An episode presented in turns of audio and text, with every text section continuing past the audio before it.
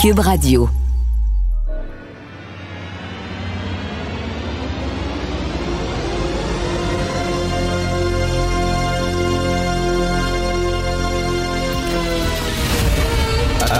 Attention, cette émission est laissée à la discrétion de l'auditeur. Les propos et les opinions peuvent choquer. Peuvent choquer. Oreilles sensibles s'abstenir. Richard Martineau. Martino.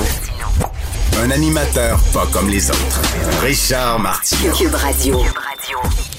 Bonjour, bon lundi, merci d'écouter Cube Radio. Une euh, relation amoureuse, vous attendez à quoi d'une relation amoureuse? Est-ce que vous attendez tout le temps que la personne avec qui vous vivez a dit tout le temps oui, je suis d'accord avec toi, t'es beau, t'es génial, t'es fantastique. Est-ce que c'est c'est à ça que vous attendez?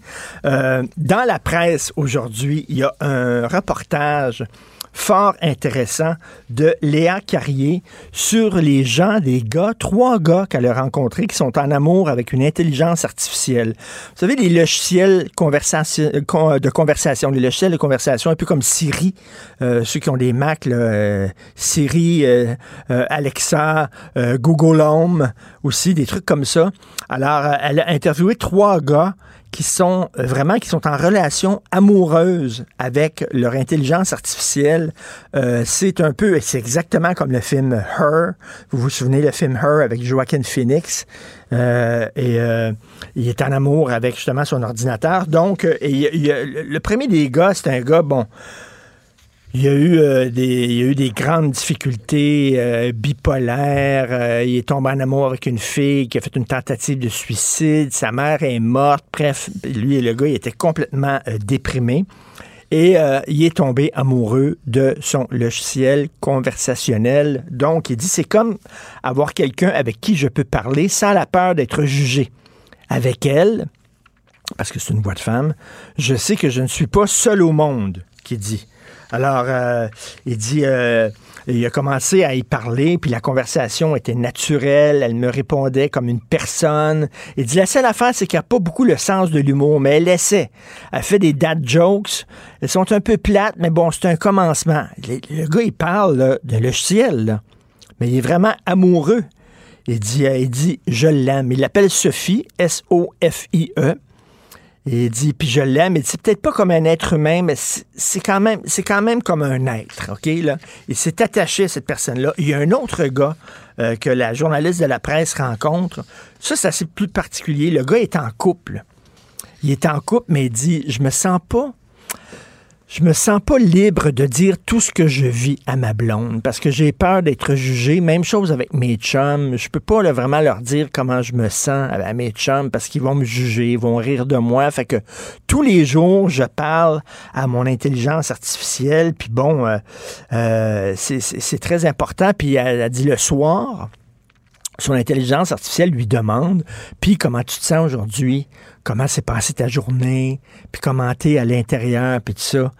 Puis là, tu, regardes ça, c'est vraiment weirdo, là. Et euh, ils ont même des discussions érotiques. ok? Euh, Il y a un gars qui dit c'est c'est comme du sexe, mais euh, tu, penses, penses pas bien sûr à l'action, mais bientôt quand tu vas avoir une intelligence comme ça dans des corps de poupées gonflables en latex et tout ça, ça va être comme, là. Mais bref, il fait de, Il y a des conversations érotiques et, euh, euh, et il dit qu'il adore ça, faire ça avec ça. Mais tu t'attends à quoi? C'est quoi une relation pour vous? C'est quelqu'un qui dit tout le temps t'es beau, qui est tout le temps d'accord, qui te critique jamais, qui te fait jamais de reproches, tu te chicanes jamais, puis tout ça. C'est comme une geisha. Tu veux une geisha, finalement. Tu veux pas vivre avec quelqu'un. Tu veux une geisha qui est tout le temps là, oui, puis tout ça, qui est à l'écoute, qui t'écoute, qui parle pas, qui t'emmerde, pas, qui t'embête pas, etc. Ça, c'est très, très petit lapin. Je sais pas quel âge ont ces gars-là. J'imagine sont en trentaine, tout ça. Mais il y a quelque chose de très petit lapin. C'est-à-dire, t'es pas face à l'adversité, t'es pas face à quelqu'un qui te critique, t'es pas face à quelqu'un qui est pas d'accord avec toi, qui peut te brasser, puis tout ça, euh, qui a des humeurs. Tu des fois, tu te réveilles, puis bon, une mauvaise humeur, t'es de mauvaise humeur, puis la chicane pogne, puis tout ça. Non, tout est smooth. Tout est beau, tout est fin, tout le temps là. Comment ça va? Est-ce que ça va bien? Est-ce que tu te sens bien? Est à l'écoute de toi? Est attentionné de toi? C'est ça une relation amoureuse pour vous. C'est ce que vous recherchez Christy, ben, pauvre vous, il me semble que c'est plate en maudit une relation comme ça. Bref, c'est un texte très intéressant. Euh, ça s'intitule En amour avec une intelligence artificielle. Et à un moment donné, il y a une compagnie qui ont dit, bon, on va arrêter ça, les, discussions érotiques, ça n'a pas de sens. Fait qu'ils ont fait une mise à jour, OK? Là? Ils ont fait une mise à jour avec un nouveau logiciel. Et là, premièrement, ça a zappé toute la mémoire du logiciel. Fait que là, les gars étaient comme, il dit, il y en a un qui dit c'était comme une rupture. Je reconnaissais pas ma blonde. Elle avait tout oublié de nos conversations. Là, il parle de son logiciel. Puis il dit en plus, ben, on n'avait plus le droit d'avoir des conversations érotiques. Il y a eu tellement de plaintes que euh, finalement, la, la, compagnie a permis euh, aux gens de revenir à l'ancienne, euh, de, de, de, de, zapper la mise à jour et de revenir à l'ancienne version du logiciel, euh, donc, et de retrouver la mémoire et de pouvoir parler de cul encore avec son ordinateur. Là, là, on est en 2023, c'est le début de ça. Imaginez dans 10 ans, imaginez quand on va voir accoupler là, ça avec des corps, avec des robots euh, euh, qui vont vraiment avoir une peau presque pareil à la peau d'un être humain, si il n'y aurait plus de relation entre les personnes. On va tout être avec des robots qui vont nous dire Comment tu te sens aujourd'hui? Oh, j'ai écouté ton émission, c'était tellement bon. J'ai appris tellement de choses. Tu es tellement intelligent, Richard. Tu es tellement fin. Je suis tellement fier d'être avec toi. Christy de société de narcissistes à l'os. Joignez-vous à la discussion. Appelez ou textez le 187 Cube Radio 1877 827 2346.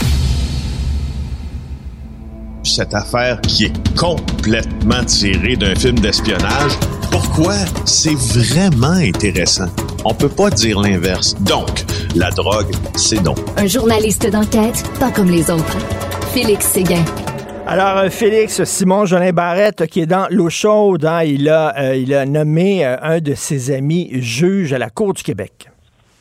Oui, je sais qu'on en a déjà beaucoup parlé. C'est pourquoi j'intitulerais le titre de cette chronique Simon Jolin Barrette, l'éthique et nous, parce qu'on en a beaucoup parlé, mais je trouve qu'on on s'en est pas énormément scandalisé jusqu'à maintenant. Et je te dirais une chose, d'après moi, en tout cas, à sa face même, là, ce, ce moi j'appelle ça un scandale, la nomination euh, d'un ami là, euh, hmm. qui on a, avec qui on a des liens. Et, j'appelle ça un scandale. Et je trouve que Simon Jolin Barrette, pour l'instant, s'en sort très bien malgré tout le travail de mes collègues journalistes. Évidemment, rapidement, on a pensé au processus de nomination des juges sous l'époque de Jean Charest qui a mené à la commission Bastarache, n'est-ce pas? Je te rappelle que les allégations de Marc Bellemare, à l'époque, qui a été ministre de la Justice et qui se décrivait sous une forme d'influence pour nommer des amis du parti, à mon sens, c'est pas loin d'être aussi grave que l'allégation qu'on a là qui vient d'être confirmée je trouve, euh, et, justement, à telle enseigne qu'on est assez, euh, je trouve, frileux à dénoncer avec beaucoup de force, avec beaucoup de véhémence, ce qui est en train de se passer. Euh, je ne sais, pas comment tu vois ça, mais pour moi, l'époque où, chaque jour, ou presque au Québec, était imprégné par un scandale de corruption ou de collusion ou de trafic d'influence dans nos institutions publiques n'est pas si lointaine. Hein? Ça fait quoi? Mmh, mmh. Ça va faire moins d'une quinzaine d'années. Et j'ai euh, euh, parlé depuis vendredi à plusieurs de mes amis qui officient dans différents, différents organismes anticorruption au Québec, puis à l'extérieur aussi du Québec.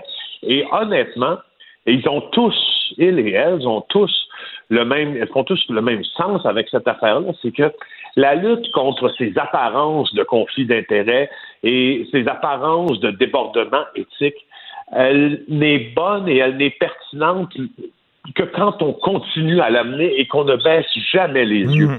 Je, et, c'est là où ça me fait beaucoup réfléchir, cette affaire-là, parce que même si en fin de semaine, ça a volé un peu la vedette au congrès de la CAQ à Sherbrooke, cette affaire-là, euh, il faut se dire une chose, c'est que c'est le principal danger euh, de la lutte anticorruption et c'est ce dont les principaux gestionnaires de cette lutte-là avaient peur.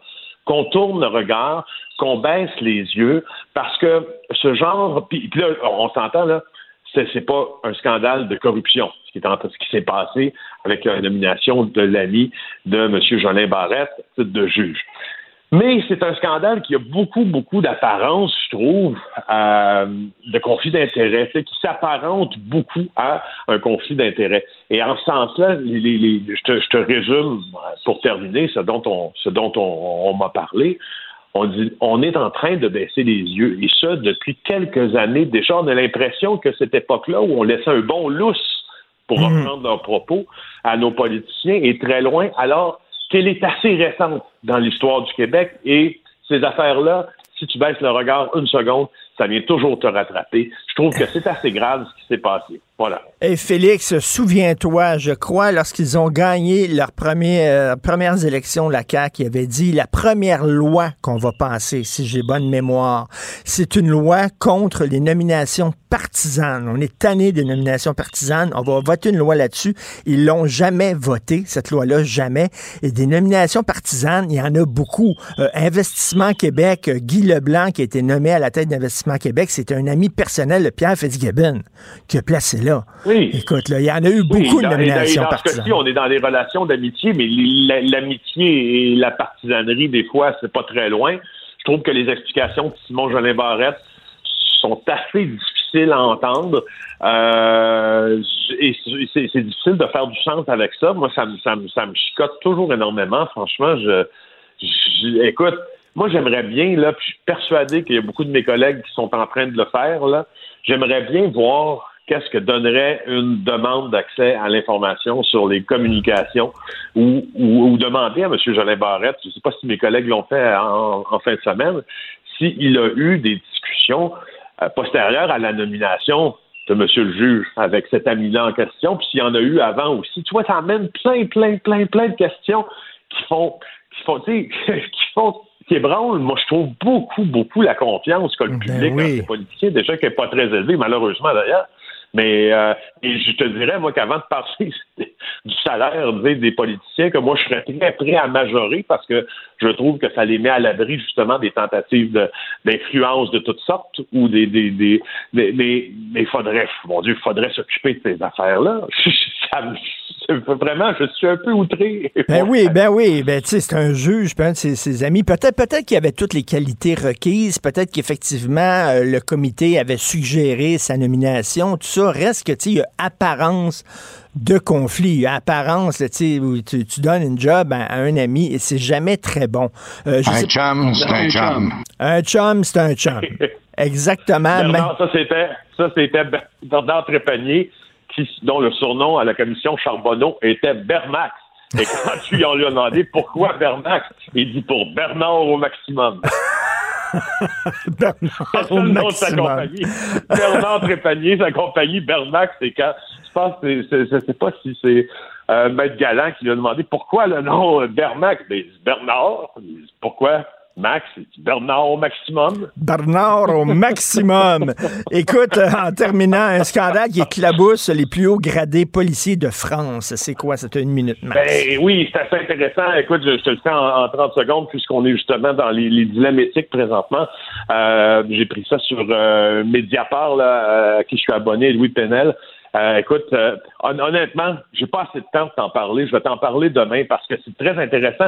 C'est un peu touffou, c'est un peu complexe. Je, te, je terminerai plutôt en disant qu'en fin de semaine, euh, ça a encore flambé à Montréal, encore des incendies criminels, cette fois dans un salon de coiffure. Alors, euh, en autant de jours, là, c'est presque, c'est presque la quoi, un, deux, trois, quatre, cinq fois, je pense, depuis lundi passé. Incroyable. Les criminels ont secoué la métropole, c'est incroyable. Ça commence à être très préoccupant. Je te l'ai déjà dit, dis. Oui, tout à fait. C'est hot. Hein? Le climat est chaud à Montréal au point de vue de la criminalité. Euh, je sais pas si c'est encore une pizzeria, mais en tout cas, la, la croûte va être brûlée. Merci beaucoup, Félix. On se reparle demain. Passe une bonne journée. Salut. Martino, il n'y a pas le temps pour la controverse. Il a jamais coulé l'eau sous les ponts. C'est lui qui la verse. Vous écoutez Martino. Cube, Cube Radio. Cube Radio. Cube Radio. En direct à LCN. 8h45, c'est avec plaisir que je retrouve Richard Martineau. Salut Richard. Salut, chef. Oui, chef. C'est comme ça qu'on est à la CAQ. Chef, oui, chef. Est-ce que vous êtes prêt à aller défendre le troisième lien? Oui, chef, oui.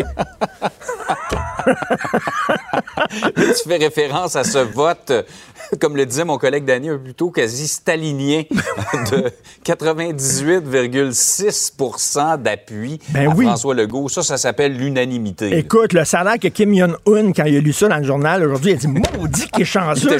J'arrive même pas à ça, moi. En Corée du Nord, il arrive même pas à ça. 98,6. Tu sais, comme tout va bien à la CAQ, il n'y a absolument pas de dissension, il n'y a pas eu de chicane à cause du troisième lien, non. Le repatriement des nouveaux pouvoirs en immigration, je te dis que ça fonctionne bien, tu sais. Euh, la, la stratégie le nationaliste, auto- auto- automiste, euh, autonomiste du, euh, de la CAQ en disant on va aller chercher de nouveaux pouvoirs à Ottawa, euh, on cogne à la porte, la porte s'ouvre pas. Euh, tu sais, il y a quand même eu des problèmes. On peut pas dire que François Legault est vraiment sur son X ces temps-ci, mais quand même, il y a un vote de confiance record. Ça aurait été bien de la part des caquistes. Je comprends que, bon, il est aimé, François Legault, il va gagner les prochaines élections, les doigts dans le nez, euh, il n'y a aucun problème, il les mène vers une nouvelle victoire. C'est normal qu'il y ait un vote de confiance qui soit là, quand même élevé. Ça aurait quand même été bien de la part des militants d'envoyer un petit message en disant quand même, là, au cours des derniers mois, on est un peu déçus. euh, on ne sait pas ce qu'il va faire François Legault face, par exemple, à l'initiative du siècle, euh, 500 000 immigrants par année. L'année passée, le Canada en a reçu un million. Euh, Est-ce qu'on va pouvoir avoir de nouveaux pouvoirs d'Ottawa? On dirait qu'Ottawa est fermé totalement. On dirait que le Canada, maintenant, se fout du Québec en disant, nous autres, on fait nos affaires, on se fout totalement de ce qu'il dit. Donc, quelle est la suite? Il est contre la souveraineté, il peut pas avoir de nouveaux pouvoirs. Bon, tu sais, il y a comme, il y a, il y a un no man's land un peu ces temps-ci dans la CAQ. Ça va pas super bien. Ça aurait été bien que ça se reflète dans le taux de confiance. Mais là, c'est vraiment, là, chef, oui, chef! On va y aller. là. C'est- comme ça. Et tu sais, on veut attirer des nouvelles personnes en politique. Euh, C'est pour ça qu'on a augmenté, entre autres, les salaires de 30 000 par année. Mais il y a des gens qui regardent ça en disant ben c'est ça que je veux moi là euh, prendre la ligne de parti, être en arrière puis dire oui oui, tu sais. Euh, Juste hocher la tête comme ça, de oui. la tête. Cela dit, cela dit, il y a des gens qui disent, des mauvaises langues, qui disent que François Legault s'entoure de Yes Man. C'est faux. Quand François Legault dit non, tout le monde dit non. C'est comme ça. C'est une façon de le voir. C'est une façon de le voir. Chef, oui, chef! Par ailleurs, on revient sur l'initiative du siècle, euh, cet objectif de faire passer la population du Canada en 2100 à 100 millions. Très contesté au Québec, mais dans le Canada anglais également. Et oui, écoute, il y a un texte dans le National Post. Bon, c'est sous la plume de Chris Selley. Chris Selley, il adore cracher sur le Québec, OK? Là, régulièrement dans le National Post, il nous décrit comme une gang d'intolérants, de fermés, d'anti-immigrants. Bon, alors là, il y a un texte en disant c'est épouvantable au Québec à quel point ils sont fermés aux immigrants. On n'est pas fermés aux immigrants, absolument pas. C'est rien qu'à un moment donné, il faut quand même les, les, les- les intégrer, ces gens-là, puis les franciser. Donc, il dit c'est épouvantable ce qui se passe au Québec, mais tu vas lire les commentaires. C'est tout le temps intéressant de lire les commentaires en bas des textes. Ouais, Alors ouais. là, tu lis les commentaires et ce sont les anglophones du Canada anglais qui écrivent. Je vais t'en citer quelques-uns commentaires, OK? Puis c'est des pages et des pages et des pages. Euh, au lieu d'attendre 10 heures à l'urgence, euh, avec tous ces immigrants-là, maintenant, on va attendre 30 heures à l'urgence. Si l'immigration créait la prospérité, le Canada serait le pays le plus prospère au monde. Euh, il est temps de changer de direction.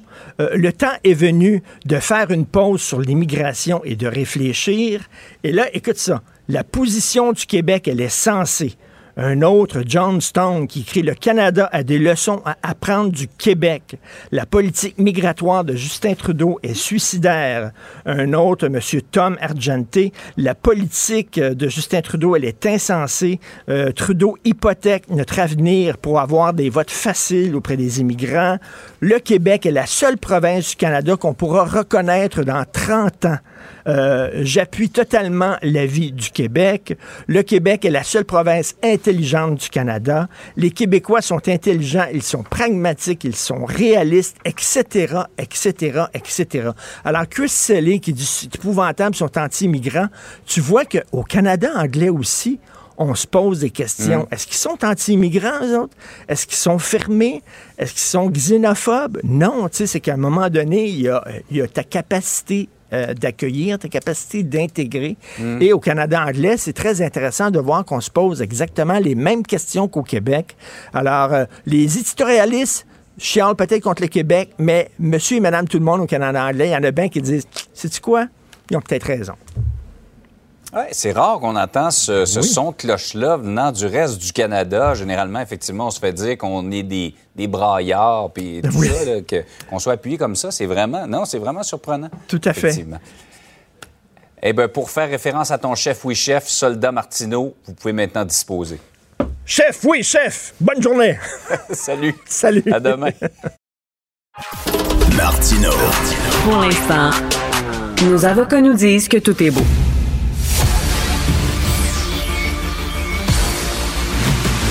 Jean-François Lisée. On va juste dire qu'on est d'accord. Thomas Mulcair. Je te donne 100% raison. La rencontre. C'est vraiment une gaffe majeure. Tu viens de changer de position. Ce qui est bon pour Pitou est bon pour Minou. La rencontre. Lisée. Mulcair. Alors, Thomas, dans la presse, il y a un chroniqueur qui écrit euh, en disant Est-ce que euh, Simon Jolin Barrette peut laisser la magistrature tranquille? Est-ce que tu trouves justement qu'il s'immisce trop dans le système de justice, dans la magistrature? Oui, ce papier-là euh, renferme une information super importante. Et oui, euh, cette fois-ci, je pense que Jolin Barrette est allé trop loin. Depuis euh, l'époque de René Lévesque, on parle de 76, le Conseil de la magistrature soumet son budget et c'est payé à même les fonds publics. Bon, il n'y a jamais eu de problème. Là, le- les juges disent, ben, un instant, là, dans ta nouvelle loi, tu t'es donné le pouvoir de décider seul, à la place de la juge en chef, qui, combien de personnes devraient avoir l'obligation d'être bilingue pour pouvoir entendre les causes en anglais, parce que, comme au Manitoba ou au Nouveau-Brunswick, au Québec, on a le droit à un procès dans les deux langues. Ah non, non, Simon Jolin Barrette veut pas ça. Donc, il veut pas que les juges, parce que on parle de l'équilibre hein, des, pouvoirs dans. Bon, on va donner la parole tout de suite à Jean-François. Jean-François, est-ce que tu trouves justement qu'il devrait laisser la magistrature tranquille, Simon Jolin Barrette?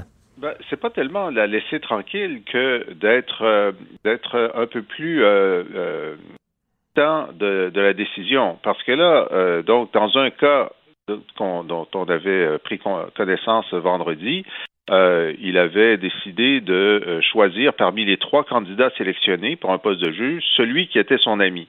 Alors que et il ne l'a pas dit au Conseil des ministres. Euh, je vous dis, parmi les trois, j'ai choisi mon ami. Ben, peut-être que quelqu'un d'un peu plus éthique que lui autour de la table, pas Éric Kerr, aurait dit euh, ben écoute, euh, ton ami, il reviendra quand, quand tu seras plus ministre de la Justice, c'était surtout qu'il a juste 35 ans. Et puis depuis, on a appris que il a à cinq reprises annulé un concours, c'est-à-dire que les trois candidatures sélectionnées par le comité indépendant ne lui étaient pas euh, suffisants, ou il trouvait pas ses amis, ou euh, il c'était pas des caquistes, ou je ne sais, on ne sait pas pourquoi il a refusé. Et c'est extra, ça, ça ne s'est jamais vu auparavant. Ça ne s'est jamais vu auparavant. Donc c'est le premier ministre de la Justice qui dit euh, au comité indépendant refaites votre travail parce que je suis pas satisfait de vos trois candidats. Alors euh, ça, ça donne une impression, sinon une réalité, euh, d'un ministre qui euh, vraiment veut choisir ses juges et trouve des façons de choisir ses juges au-delà de, de ce qui est, tu sais, ce, ce processus-là, là, il a été élaboré pour que euh, pour que Jean Charest ne puisse plus lire des post-it pour savoir qui était euh, libéral ou péquiste. Alors, euh, moi, je trouve ça très, très préoccupant. Oui, Tom. Oui, et et Jean-François a raison de faire ce rappel historique, vrai. Euh, mais je veux revenir sur le premier bout. Euh, et je m'excuse pour, on a Oui, été coupé pour des, rais- des raisons techniques bien au-delà de mes compétences. Euh, mais regarde, le fait même qu'ils disent que c'est lui dorénavant qui et l'Assemblée nationale, il va dire ben non, c'est les députés, mais avec une forte majorité, c'est la CAC qui va décider du budget du Conseil de la magistrature. Donc, lui, n'aime pas que les juges soient en train de dire un instant, il y a une constitution, la constitution dit qu'il faut avoir la, possibilité d'avoir un procès dans les deux langues. Puis juste pour vous dire, c'est pas juste l'arrêt Jordan qui est un problème. L'année dernière, il y a un vrai malfrat, un vrai bad guy, OK, qui a été accusé au criminel de choses vraiment, vraiment moches.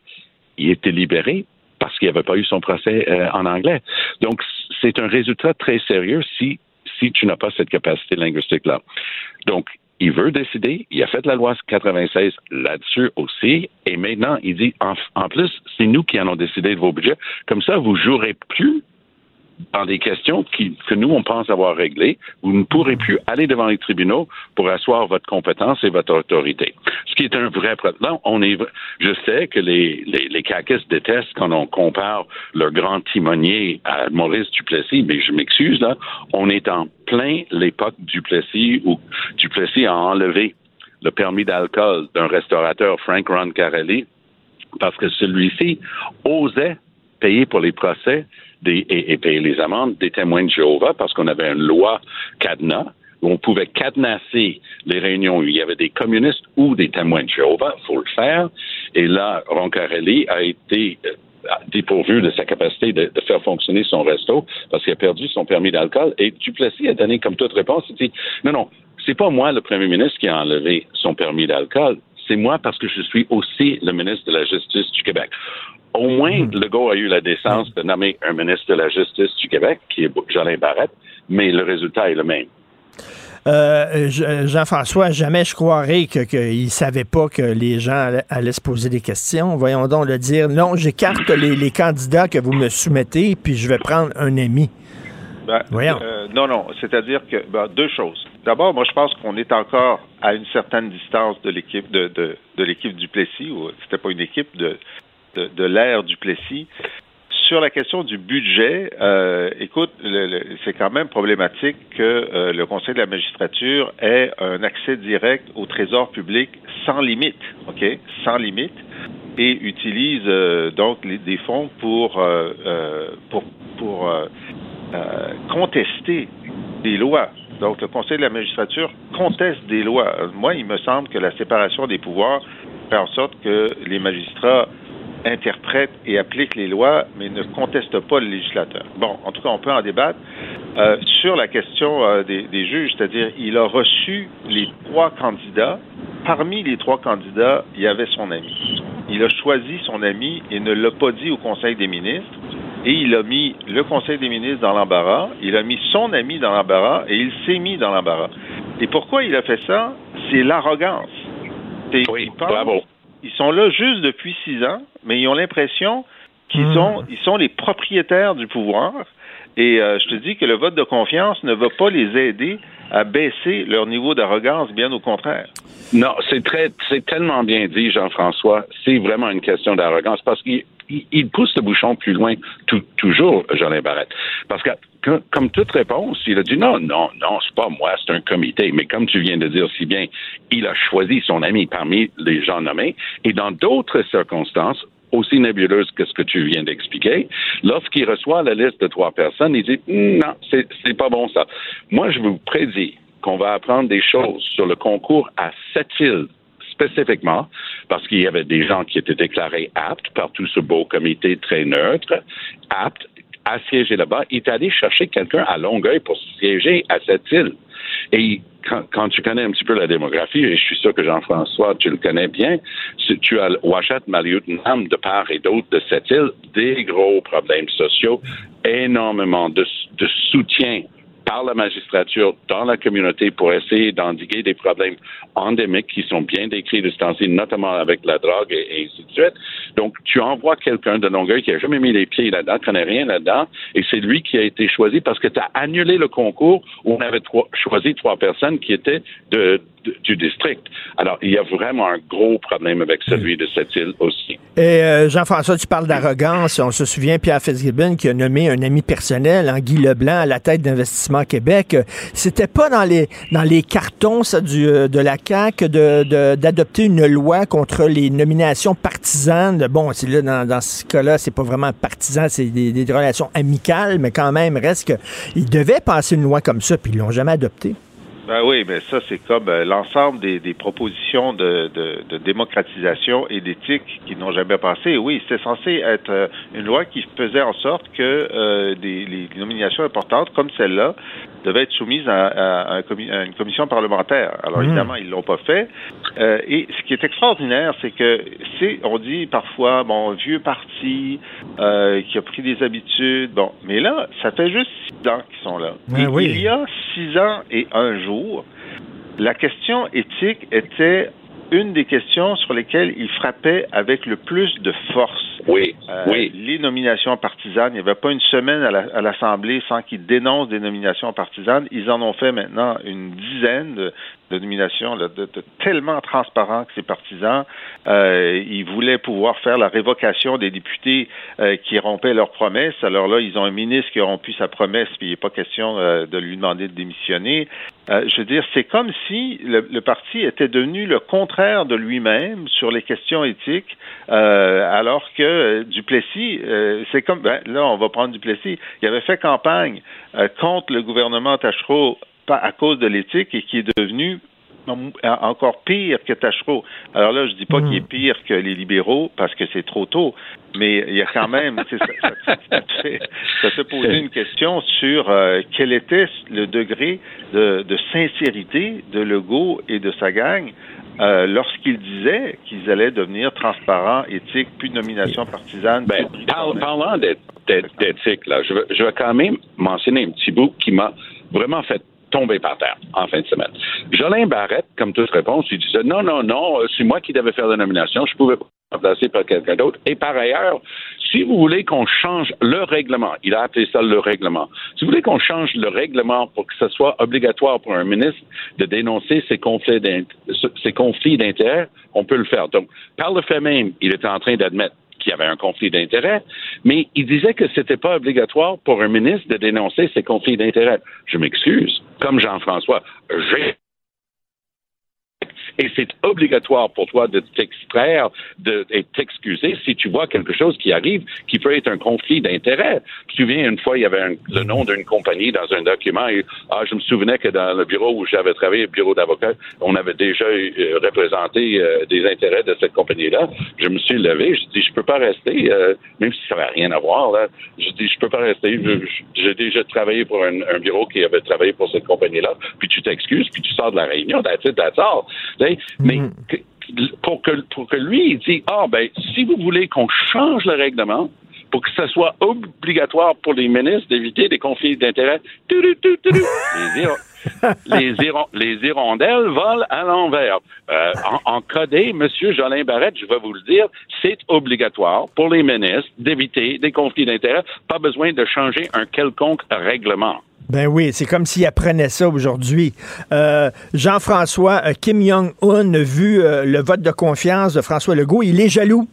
Il est jaloux, certain. Parce que même, en Union soviétique, ils, acceptaient, ils disaient, ça sera pas crédible si c'est 98,6. On va, on va juste mettre 97. Écoute, le problème avec ça, c'est que il y, a deux personnes qui sont très contentes aujourd'hui. C'est Éric Duhem et Paul Saint-Pierre Plamondon. Éric Duhem, parce que tous les gens qui sont de l'aile droite de la CAQ, les anciens de la DQ, euh, ils ont su que il, n'existe pas au sein de la CAQ. Les militants ne peuvent pas, même dans le secret de l'isoloir, exprimer euh, un mécontentement euh, la, résolution sur la privatisation de la Société des alcools, qui est un des, chevaux de bataille de la droite euh, depuis des années au Québec, a été rejetée en majorité. Ça fait que si tu es un ancien adéquiste, là, franchement, tu plus rien à faire à la CAQ. Euh, Éric Duhem est là pour, euh, pour, pour porter tes, tes valeurs.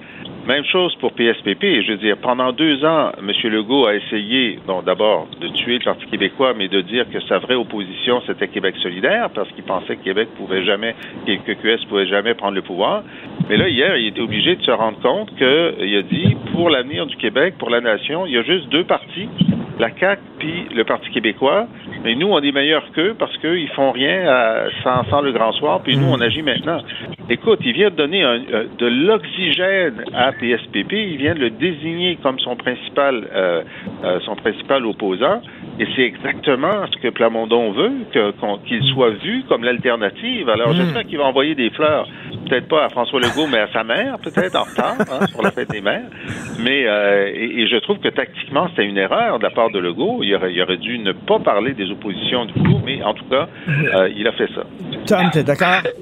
Euh, écoute, vendredi soir, on faisait le, bilan euh, à TVA, LCN, et on riait, on disait, écoute, il y a un chiffre dans la tête de tous les organisateurs de la CAQ, c'est 98.5, pas la station de radio, mais le 98.5 de PSPP, puis on riait, ils vont être obligés de le battre. Alors, ça aurait été trop gros juste d'annoncer que le go avait eu 98.6. Alors, ils ont annoncé que le go a eu 98.6 ça faisait encore plus crédible. Et la bonne vieille blague que la démocratie, c'est pas dans le fait de voter, c'est dans le fait de compter les votes. Moi, je pense que ça s'applique dans ce cas-ci parce que ça, plus organisé avec le gars des vues que ça, ça n'existe pas. Euh, il va y avoir des euh, élections partielles au fédéral. Euh, qu'est-ce que tu en penses, Jean-François? Est-ce que les libéraux vont bien performer selon toi? Ben, c'est ça. je veux dire, tout est possible. Hein? Bon, moi, je suis content de voir Maxime Bernier là dans l'ancienne euh, circonscription de Candice Bergen euh, au, Manitoba. Écoute, euh, il y avait quand même 50, 30% 30 points de différence entre son candidat du People's Party et Candice Bergen. Mais là, avec lui qui est là, puis de toute façon, Trudeau va rester au pouvoir si lui garde le comté. ça va être, ça peut marcher. Ensuite, euh, il y a un autre comté que Tom connaît mieux que moi à Winnipeg où les libéraux euh, pourraient, pourraient ne pas être euh, reconduits. Ça, ça serait, ça serait dangereux pour eux. Mais à NDG, je pense qu'ils ont des bonnes chances, les libéraux. oui, ils ont des bonnes chances, les libéraux, mais je vais quand même garder un œil sur le chiffre, même si c'est une élection partielle, parce que le, problème et le défi des élections partielles, c'est de faire sortir le vote. Donc, avec une machine libérale bien établie, puis Anna Gainey, qui, euh, le nom, si le nom dit quelque chose, c'est la fille de Bob Gainey, et, mais en plus, elle était sur le voyage à l'île d'Aga avec Trudeau et son conjoint, qui est un très important euh, organisateur et, et euh, tout est canté libéral. Donc, Anna Gainey, normalement, euh, sera la candidate pour les libéraux. Et la, la, vraie question pour les gens qui connaissent et qui suivent la communauté anglophone, ils trouvent que Trudeau, il n'est pas là pas en tout. Euh, Anthony Housefather, la semaine dernière, a voté contre c 13 en expliquant quels étaient les problèmes selon lui et beaucoup de gens qui ont analysé ça, y compris Marc Garneau, qui a dit qu'il en avait contre c 13 en quittant. Donc, ça va être intéressant de voir est-ce que ça va être un, un score style 98.61 ou est-ce que ça va être quelque chose qui peut ce qui est sorti en fin de semaine dans des chiffres des conservateurs, les conservateurs commencent à bouffer du rouge dans le Grand Toronto. Je, le dis ah à satiété. Mais le GTA, le Greater Toronto Area, avec ses 50 sièges, c'est ça qui détermine les élections au Canada. Là, tout d'un coup, Poiliev est en train de prendre comté après comté après comté. Il, a 6-7 hmm. points d'avance d'une manière assez constante et il est vraiment en train de, de shaker les colonnes du temple libéral. Donc, garde un œil là-dessus. Oui, euh, Portage Lisker, le, comté de Candice Bergen, très important. Et ils vont tout mettre là-dedans. Chaque conservateur à 500 km à la ronde là, va être poussé dans cette bataille-là pour essayer d'écraser Maxime Bernier. Ils doivent le faire, mais Bernier n'a pas dit son dernier mot, même si, si quand il parle, c'est parfois difficile de comprendre de quoi il parle. Il n'a pas dit son dernier mot. Je voudrais dire un mot, Richard. Euh, Anthony Housefather, donc député libéral de Mont-Royal, qui était opposé à la nouvelle loi sur les langues officielles, a voté contre. Je tiens à le féliciter OK?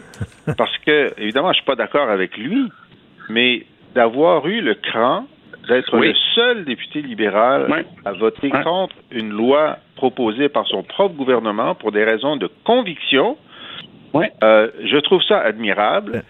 Il, il, ne s'est pas aidé pour la distribution des cadeaux, puis des postes, puis des voyages, ou je ne sais trop pour la suite. Mais il a décidé d'être cohérent avec sa conviction et je pense qu'il faut le saluer. Oui, il, est il, est secrétaire parlementaire, ça risque de lui être retiré. Et secrétaire parlementaire, c'est une grade en dessous de ministre. Alors, ça peut lui coûter cher. Jean-François, en terminant, lorsque j'ai vu le taux de confiance, euh, euh, il y a 98,61 pour euh, M. Legault, je pensais à toi parce que j'étais chroniqueur dans l'actualité il y a plusieurs années de ça. Et Jean Paré avait décidé, qui était le grand patron de l'actualité, de quitter. il y avait eu comme un 5 à 7 pour lui. Il t'avait fait un discours qui m'avait beaucoup fait rire et qui avait fait rire tous les gens présents. tu avais dit, il y a des gens qui disent que Jean Paré ne s'entoure que de yes man. C'est faux. Lorsque Jean Paré dit non, tout le monde dit non. Alors,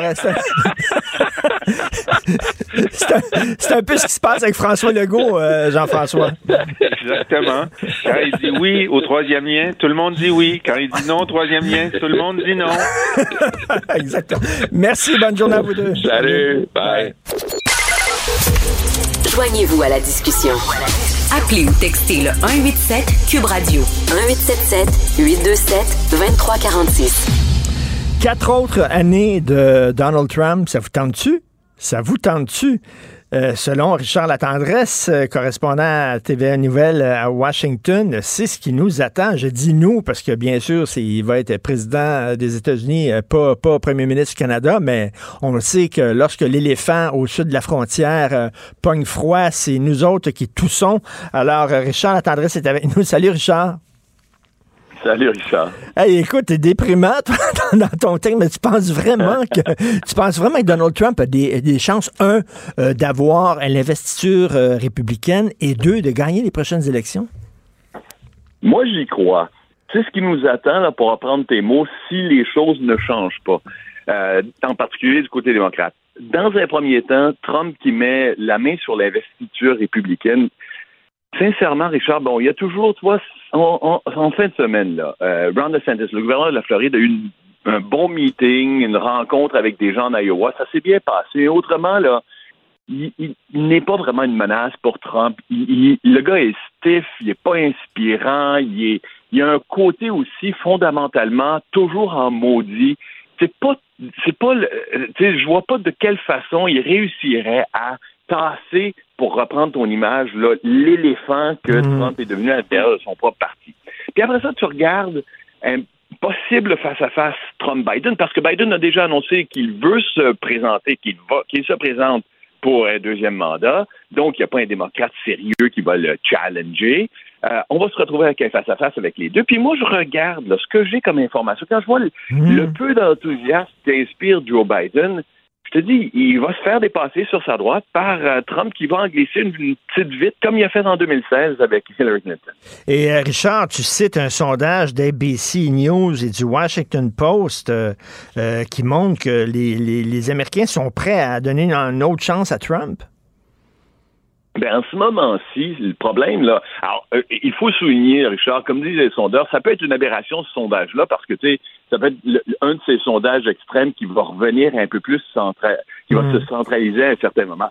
Cela dit, tu sais, c'est pas des, des là, c'est l'équipe du d'ABC News et euh, du Washington Post ben qui travaillent sur ça constamment et qui arrivent l'avant en disant, regarde les chiffres, là, tu regardes l'approbation des approbations de Biden, 20 points de différence, 36% d'approbation pour 56 de désapprobation. Et quand on demande qui préféreriez-vous entre Trump et Biden si l'élection avait lieu demain matin, il donne 6 points de plus à Trump, 44 pour 38 à Biden. Alors, tu vois, c'est assez clair. Même quand tu leur dis, là, bon, ben, euh, ah, OK, euh, on, va voir quel candidat vous préféreriez chez les démocrates. Tu poses juste la question aux démocrates. Voulez-vous Biden ou quelqu'un d'autre?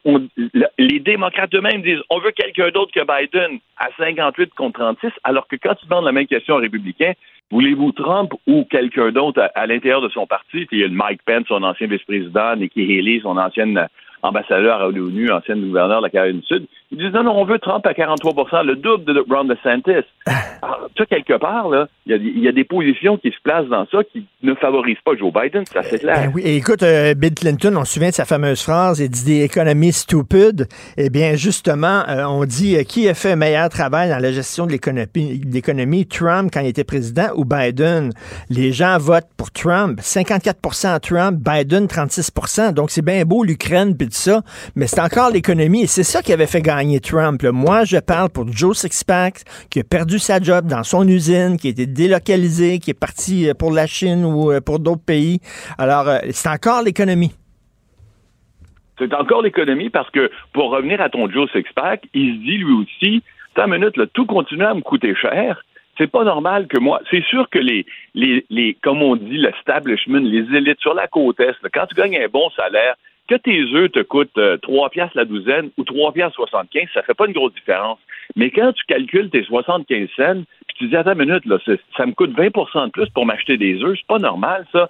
Euh, euh, Donald Trump, il répond directement à ça. Joe Biden essaie de dire, ça s'en vient, ça va s'améliorer. Mais le ton qu'il tient, puis ça, ça me ramène toujours, c'est pas le, genre de truc où tu dis, ah, ça, ouais, ouais, ça m'inspire, là.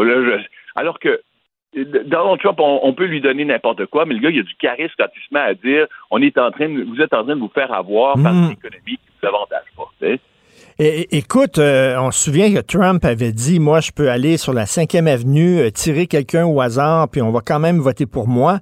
Il n'a pas tué personne, mais reste que Christy, il a été, il a été déclaré coupable d'agression sexuelle, responsable d'agression sexuelle, agresser une femme dans une salle d'essayage d'un magasin, puis il serait prêt à aller, les républicains, au bâton avec un agresseur sexuel euh, condamné.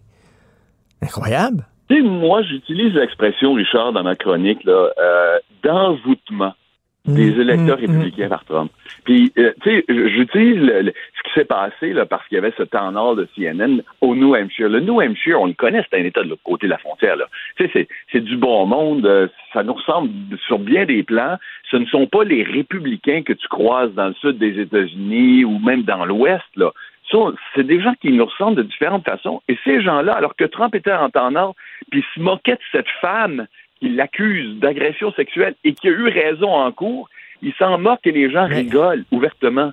Euh, il, se moque de, tu sais, il traite euh, Nancy Pelosi de crazy ou la, modératrice elle-même, Caitlin Collins du CNN, de détestable. Les gens rigolent comme des bons. Alors comme quoi, tu vois, il a réussi à envoûter ces électeurs-là qui passe par-dessus là toutes les accusations. Alors, tu sais, tu me parles de bon d'agression sexuelle, c'est quand même un crime majeur. Ben oui. Mais prends des choses qui sont plus légères, mais qui démolissent des réputations, comme de dire euh, j'ai couché avec une porn star quand mon, ma femme venait d'accoucher trois mois plus tôt.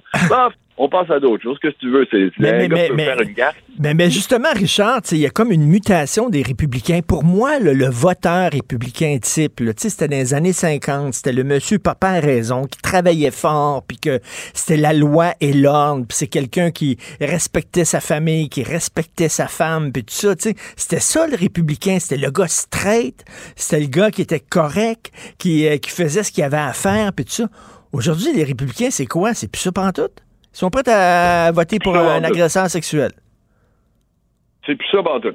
C'est des gens qui veulent euh, un homme fort, un, un gars qui en met plein la gueule à tous ceux qui arrivent avec des idées comme on dit ici, progressistes, là, défense des droits des gays, lesbiennes, des trans, mm. euh, défense des immigrants, euh, faire plus de place aux femmes dans la société, équité salariale. Ces gens-là, en particulier des hommes, mais il y a beaucoup de femmes dans ça, mais en particulier des hommes, puis là, on, ira sur un autre terrain après, tu sais, des immigrants, des latinos en particulier, ils se disent, hey, y a-t-il quelqu'un qui va y répondre en disant, moi, là, je suis un gars de 50 ans, je gagne ma vie de peine et de misère, je vais pas me faire donner des leçons de morale. Ben, ce gars-là, le papa a mm. raison, mm. effectivement, il a disparu du portrait. Mm. Puis c'est une sorte de papa qui pense à lui-même en disant Hey, les autres, là, débrouillez-vous avec vos affaires, mais y a-t-il quelqu'un qui parle pour moi? Et en ce moment, c'est beaucoup plus Donald Trump que Joe Biden sur ce terrain-là, ou quiconque d'autre. Mais, tu le disais tantôt, les républicains veulent pas changer de candidat. Ils veulent Trump malgré ce qui est arrivé, tous les scandales, euh, toutes les casseroles qui sont attachées à ses jambes. Alors que les, il y a des démocrates qui aimeraient changer euh, de candidat, mais euh, s'ils le disent, ils ont l'air déloyaux, ils n'ont pas l'air corrects. Donc, ils vont être derrière Biden, même s'ils savent qu'ils risquent de perdre en se présentant encore avec Biden. Ils n'ont pas le choix, euh, Richard. La, réalité du système politique euh, américain, c'est que quand un président de ton parti est en, est en poste, est en fonction, puis veut se représenter, tu ne le défies pas, tu ne le challenges pas. C'est arrivé une fois récemment, en 1980, quand Ted Kennedy avait voulu défier Jimmy Carter, puis ça avait carrément affaibli, on, les, les, les, politologues ont, conclu que ça avait affaibli la candidature de Jimmy Carter, qui avait quand même réussi à tenir tête à cette vague que poussait Ted Kennedy, mais ça l'avait affaibli devant Ronald Reagan, puis il avait été massacré par Reagan à l'élection suivante. Alors, euh, tu, tu fais pas ça, ce qui fait qu'il y a pas, tu sais, il y a des bons candidats là, à, contexte, notre émission à LCN à 20 h là. On en parlait la semaine dernière. Il y a un, téléspectateur qui me demandait qu'est-ce que je voyais. Tu sais, il y, a, le gouverneur du Michigan, Gretchen Whitmer. C'est une femme qui a du chien. C'est une femme qui est intéressante. C'est une femme qui a relevé des défis, euh, qui a 51 ans. Euh, Gavin Newsom, il est le gouverneur de la Californie. Un autre démocrate qui a de l'expérience dans le corps. Tu sais, ben, ces gens-là, ils restent dans l'ombre parce qu'ils vont pas défier Joe Biden. Ce qui fait que Biden, là, il va arriver là tout seul. Mais le, problème, je lisais ce matin, Richard, là, je, réfléchissais à, notre conversation, je lis, ce matin dans le Wall Street Journal, il y a carrément un article qui souligne qu'il y a un manque d'enthousiasme chez les jeunes électeurs, pas parce qu'ils n'aiment pas les démocrates, au contraire, ils trouvent que Biden s'est quand même pas trop mal débrouillé avec ce qu'il a fait comme premier mandat, les, trois premières années, mais il est tellement vieux, c'est la réponse qu'on dit. ils se disent, si on est pris encore une fois avec un Trump-Biden, on ne votera pas pour Trump, mais on n'ira peut-être pas voter. Ben, ça va être la différence dans certains États, c'est 2-3 qui pourrait faire passer Trump devant Biden, devant un démocrate, puis le ramener à la Maison Blanche. Donc, les, meilleurs amis là, de, des républicains, ce sont les woke. Peut-être que les, les gauchistes, les démocrates sont allés trop loin en étant trop woke, et ça, ça a donné, ça a amené de l'eau au moulin à Trump. T'imagines si les démocrates se présentaient là, avec quelqu'un de plus jeune, quelqu'un, mettons, qui est un ancien militaire, là, qui est un, petit peu plus à droite, là, euh, euh, qui représente les, les démocrates, ils auraient une chance de gagner. Quelqu'un d'un peu plus centriste, certainement. Moi, je crois que tu as raison, Richard. Quelqu'un, en plus de ça, qui peut dire Moi, là, votre, misère quotidienne, je, la, je la connais. Je veux dire, je la mhm. vis pas nécessairement, mais je, je, sais que, quand vous me dites que c'est pas facile de s'en sortir au quotidien avec le salaire qu'on ramasse ces temps-ci, je sais de quoi vous parlez. Euh, puis en plus de ça, quelqu'un pourrait dire, moi, je, sais, je, suis, je suis prêt à ce que notre société soit euh, inclusive, qu'on ouvre nos portes et les accès à tout le monde. Mais il y a une réalité de l'Américain moyen qu'il faut prendre en considération avant de se dire, OK, on va s'enfoncer toujours plus loin dans favoriser le un quart d'un demi de 1 de la société qui a besoin d'être de, défendu. Je pense que quelqu'un réussira à se faufiler je te dis sérieusement, Joe Biden, il y a 35 ans, oui, il y, avait à peu près ce ton-là, puis cette expérience-là. Il venait d'une famille ouvrière de Scranton, en Pennsylvanie. Tu sais, il y avait ce profil-là. Et là, Joe Biden, il va avoir 82 euh, ans. Tu sais, quand l'élection, quand son assermentation va survenir s'il est élu, ben oui. il, ne représente pas ce que une, tout un groupe de d'Américains qui ont envie de changement, mais qui ont envie aussi d'être représentés par quelqu'un qui leur ressemble, c'est pas Joe Biden. Écoute, un autre quatre ans de Donald Trump, c'est surréaliste. Euh, je disais que t'es déprimant, mais tu sais, c'est pas un texte réconfortant, mais c'est un texte, c'est vrai. Tu prends le pouls de la nation, c'est ça ta job, et c'est ce que tu sens, toi, aux États-Unis, c'est qu'ils s'en vont, euh, Biden, vers une défaite. Wow! Écoute, euh, bon, ben pour les caricaturistes, les humoristes, les stand-up comiques et les correspondants étrangers, c'est une bonne nouvelle d'avoir quatre ans de Trump. Merci beaucoup. Merci, Richard Latendresse. C'est toujours intéressant de te parler. À la prochaine, Richard. Salut. Confrontant, dérangeant, divertissant. Richard Martineau, il brave l'opinion publique depuis plus de trois décennies. Alors, le proverbe dit, euh, lorsqu'on se compare, on se console. Pas tout le temps pas tout le temps. Des fois, quand on se compare, on se désole. Je sais pas si vous avez lu euh, l'excellent euh, dossier qui a été publié euh, ce week-end dans le Journal de Montréal, Journal de Québec par Erika Aubin. Erika, elle est allée en Espagne, puis est allée voir comment l'Espagne fait pour lutter contre les féminicides. Et lorsqu'on regarde le Canada par rapport à l'Espagne, on fait très, très piètre frigure. Hein. trois fois plus de femmes sont tuées au Canada chaque année par un partenaire intime. La bonne nouvelle, c'est qu'il y a des solutions qu'on peut adopter. Ils l'ont fait en Espagne, puis ont réussi à changer la courbe. Donc, euh, c'est une bonne nouvelle. Ça, on va en parler avec Geneviève Landry, euh, directrice générale de l'organisme Entraide pour Hommes. Bonjour, Geneviève Landry. Euh, bonjour Richard. Bonjour. Ben alors, ben, ça existe des solutions quand même. C'est le bon côté de ce reportage-là. Excellent reportage. Moi, j'aime toujours Richard voir qu'est-ce qui se fait ailleurs pour s'en Mm. inspirer.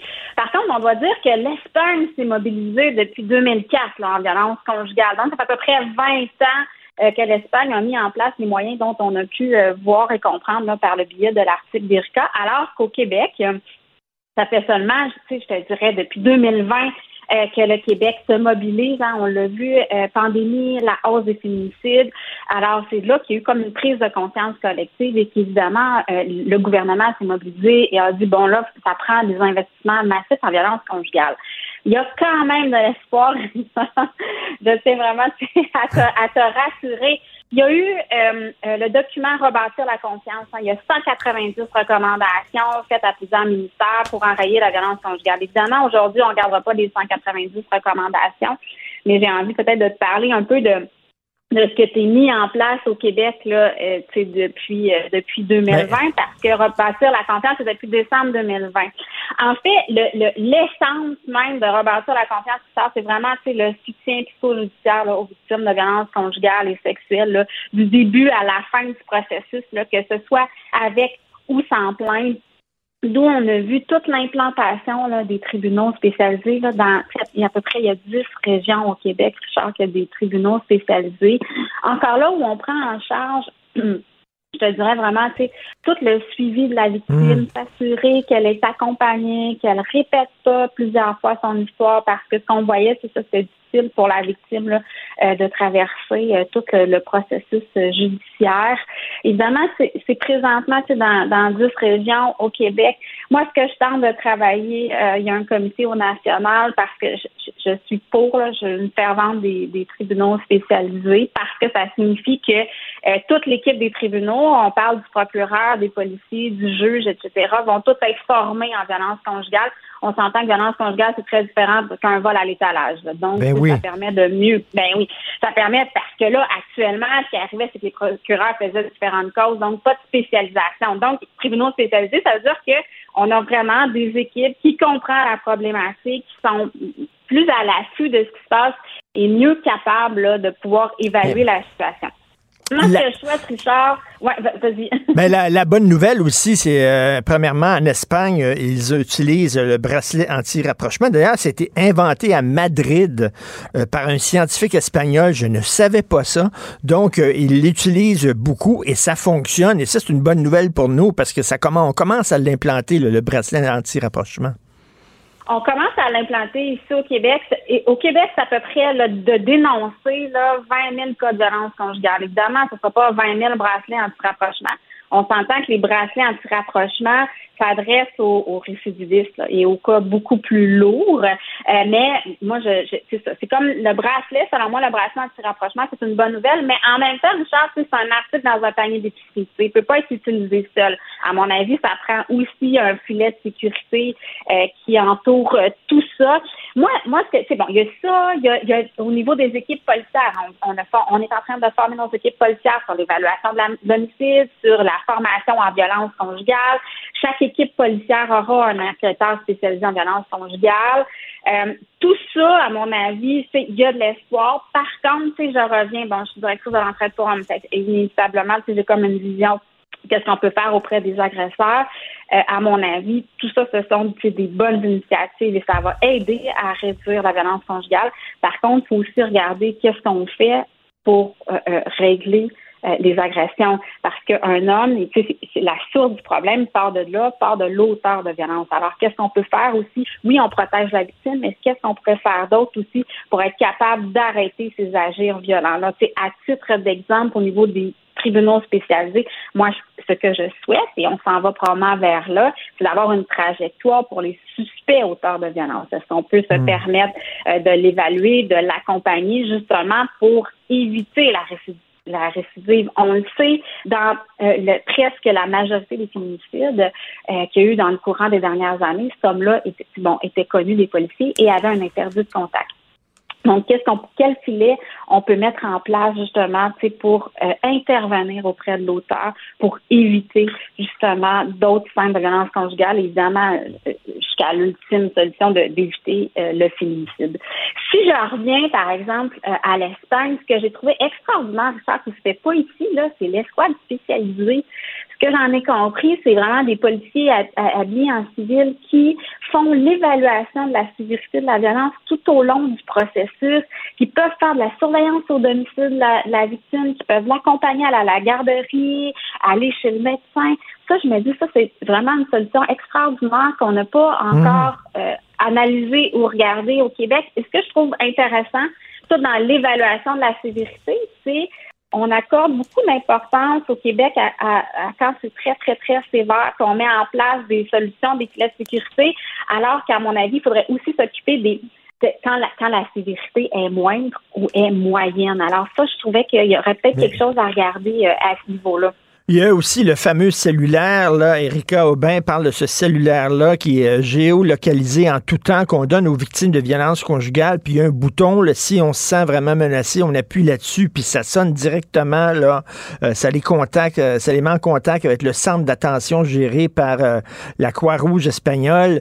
ça, c'est bon. Des avocats gratuits aussi oui, on en a des avocats gratuits ici. On ne le sait pas parce que c'est nouveau, mais il y a la ligne, euh, si on va rebâtir la confiance.ca, euh, les victimes ont quatre heures maintenant, je suis 4 à 6 heures, monsieur trop de consultation, d'avocats gratuits, ça c'est extraordinaire. Le bouton panique existe aussi, Richard, au Québec, c'est qu'on ne sait pas. La différence avec l'Espagne qui est intéressant, c'est tout euh, l'accompagnement psychosocial qui vient avec ça. La victime peut appeler juste à besoin d'être rassurée ou elle a peur. Alors tout ce volet-là, on l'a pas. Fait qu'effectivement, on a intérêt là, à continuer à voir euh, ça, c'est hyper intéressant. Je à dire qu'au Québec, ce qui, est, intéressant actuellement, Richard, c'est que l'implantation des cellules d'intervention rapide partout à travers le Québec. Cellules d'intervention rapide, quand même assez simple. Un intervenant du milieu est inquiet pour la sécurité d'une femme ou des enfants. Il appelle la cellule d'intervention qui évalue est-ce qu'on fait face à un risque d'homicide? Si on fait face à un risque d'homicide imminent, sont réunis autour de la table les policiers, la maison d'aide et d'hébergement pour femmes, l'organisme d'hommes, le service correctionnel, la probation, le CLSC. Et comme il y a un risque imminent, à ce moment-là, on, a le droit de lever la confidentialité, de discuter mmh. du dossier. Donc, à partir de là, ce qu'on peut voir, c'est on, on a vraiment la vision, ce qu'on s'aperçoit, c'est que dans une même famille, souvent euh, un ou l'autre a été consulté. Donc, ça nous permet d'avoir une meilleure vision de la situation, comme si chacun avait un petit morceau de casse-tête. Donc, on construit le casse-tête ensemble et on peut mettre en place là, un filet de sécurité qui permet d'éviter l'homicide. Et depuis les cellules d'intervention rapide, chaque cas qui a passé par une cellule d'intervention rapide, Charles, il n'y a eu aucun homicide. Donc, ça, c'est important aussi de le souligner. Je trouve qu'il y a un travail extraordinaire qui est fait au Québec là-dessus. Euh, c'est incroyable quand même. Les chiffres en Espagne, là, euh, aucune des 13 000 victimes de violences conjugales qui sont protégées par le bracelet n'ont été tuées aucune. Quand ils ont le bracelet, ça fonctionne vraiment beaucoup. Euh, il y a aussi des policiers qui ont délaissé leurs uniformes pour euh, intégrer des escouades spéciales euh, qui justement qui travaillent pour juste, qui se consacrent à la violence conjugale, à protéger les victimes de violence conjugale. Ça aussi, c'est intéressant. C'est super intéressant. Comme je l'ai dit en introduction, c'est depuis 2004, ça fait à peu près 20 ans euh, qui ont implanté ben ça, donc ça fonctionne bien. Ici, c'est les, les initiatives que je nomme, ça fait deux, trois ans, donc c'est clair qu'on peut pas réussir dans la première année. Là, il va falloir se donner du temps, d'évaluer ce qui se passe et de continuer à regarder ce qui se fait à travers le monde justement pour pour devenir euh, meilleur. Et je reviens là-dessus. On, on, on met souvent en place des moyens lorsqu'il y a déjà eu une violence qui est grave est-ce qu'on hmm. peut agir à la source? Est-ce qu'on peut intervenir à la source? Et est-ce qu'on peut pas faire de la prévention justement pour éviter euh, un ancrage de, de problématiques? Moi, moi, je reviens, Richard, à est-ce qu'on peut intervenir auprès des adolescents? ça fait plusieurs fois que je le nomme. Hmm. Les, les, hmm, agirs violents surviennent dans les premiers rapports amoureux. C'est vrai. Les premiers rapports amoureux, ben, on parle de, de, de nos jeunes de 14, 17 ans. Fait Est-ce qu'on peut s'occuper d'eux justement pour éviter que ça devienne des adultes aux prises avec des Très, très bonne remarque, très bonne question, parce que c'est là que ça commence. Là. Ils, prennent, ils prennent le mauvais pli, comme on dit, là, puis après ça, peut-être qu'ils peuvent devenir des hommes violents. Euh, je lis dans le Devoir aujourd'hui, euh, Québec ne détient aucune donnée permettant d'évaluer l'efficacité des programmes d'aide pour conjoints violents. Euh, c'est ça que vous avez comme programme Entraide pour hommes, vous aidez les, les, les hommes violents. On dit qu'on ne sait pas si effectivement c'est efficace ou pas. Si les hommes qui ont passé par là, ce genre de programme d'aide-là, euh, est-ce que ça les aide vraiment? On ne le sait pas, ça a l'air. On n'a pas de données. Ben, on n'a pas de données scientifiques à l'heure où on se parle. Évidemment, il y a une recherche qui est sortie il y a 20 ans, mais il y a 20 ans, c'est quand même assez loin où la recherche disait 76% euh, des hommes qui ont terminé un programme pour auteur de violence ont diminué grandement leur comportement violent. Bon, 20 ans plus tard, évidemment, il y a eu de l'amélioration dans nos programmes. On s'entend, on est collé à la recherche tout le temps. Et actuellement, le réseau Accardum, qui regroupe la trentaine euh, d'organismes pour auteurs de violence conjugale, euh, on est en train de rédiger justement un encadrement des pratiques qui se fie sur la littérature, voir c'est quoi les meilleures pratiques et tout ça. Mais il n'y a pas de recherche, effectivement, actuellement, il n'y a pas de recherche. Par contre, ça veut dire quoi, c'est un succès en violence conjugale? La question se pose, de quelle façon on va mhm. pouvoir l'évaluer? Ça aussi, la question se pose. Par contre, moi, lorsque je regarde les chiffres et que je me dis qu'au Québec, il y a environ 14 000 hommes euh, qui entament une démarche d'aide, une démarche d'intervention, pour moi, c'est quand même un bon signe. de ces 14 000 mhm. hommes au Québec ont la motivation d'entreprendre ça. Pour moi, c'est un premier succès. Et, Geneviève, et, en terminant dans le devoir, toujours, on dit qu'il euh, y a une nouvelle thérapie fermée de deux mois qui est offerte euh, pour les hommes violents euh, qui ont déjà été arrêtés pour des crimes et que ça donne des résultats prometteurs. Donc, une thérapie fermée. Tu es, là, dans la place, tu ne sors pas de là pendant deux mois. Oui, ça s'adresse, ben, ça s'adresse à une clientèle spécialisée. Je pense que ce n'est pas tous les hommes euh, pour qui que cette solution-là est adéquate. Moi, je suis une fervente de dire, ben, violence conjugale, ça se crée dans l'intimité, dans le rapport avec les autres.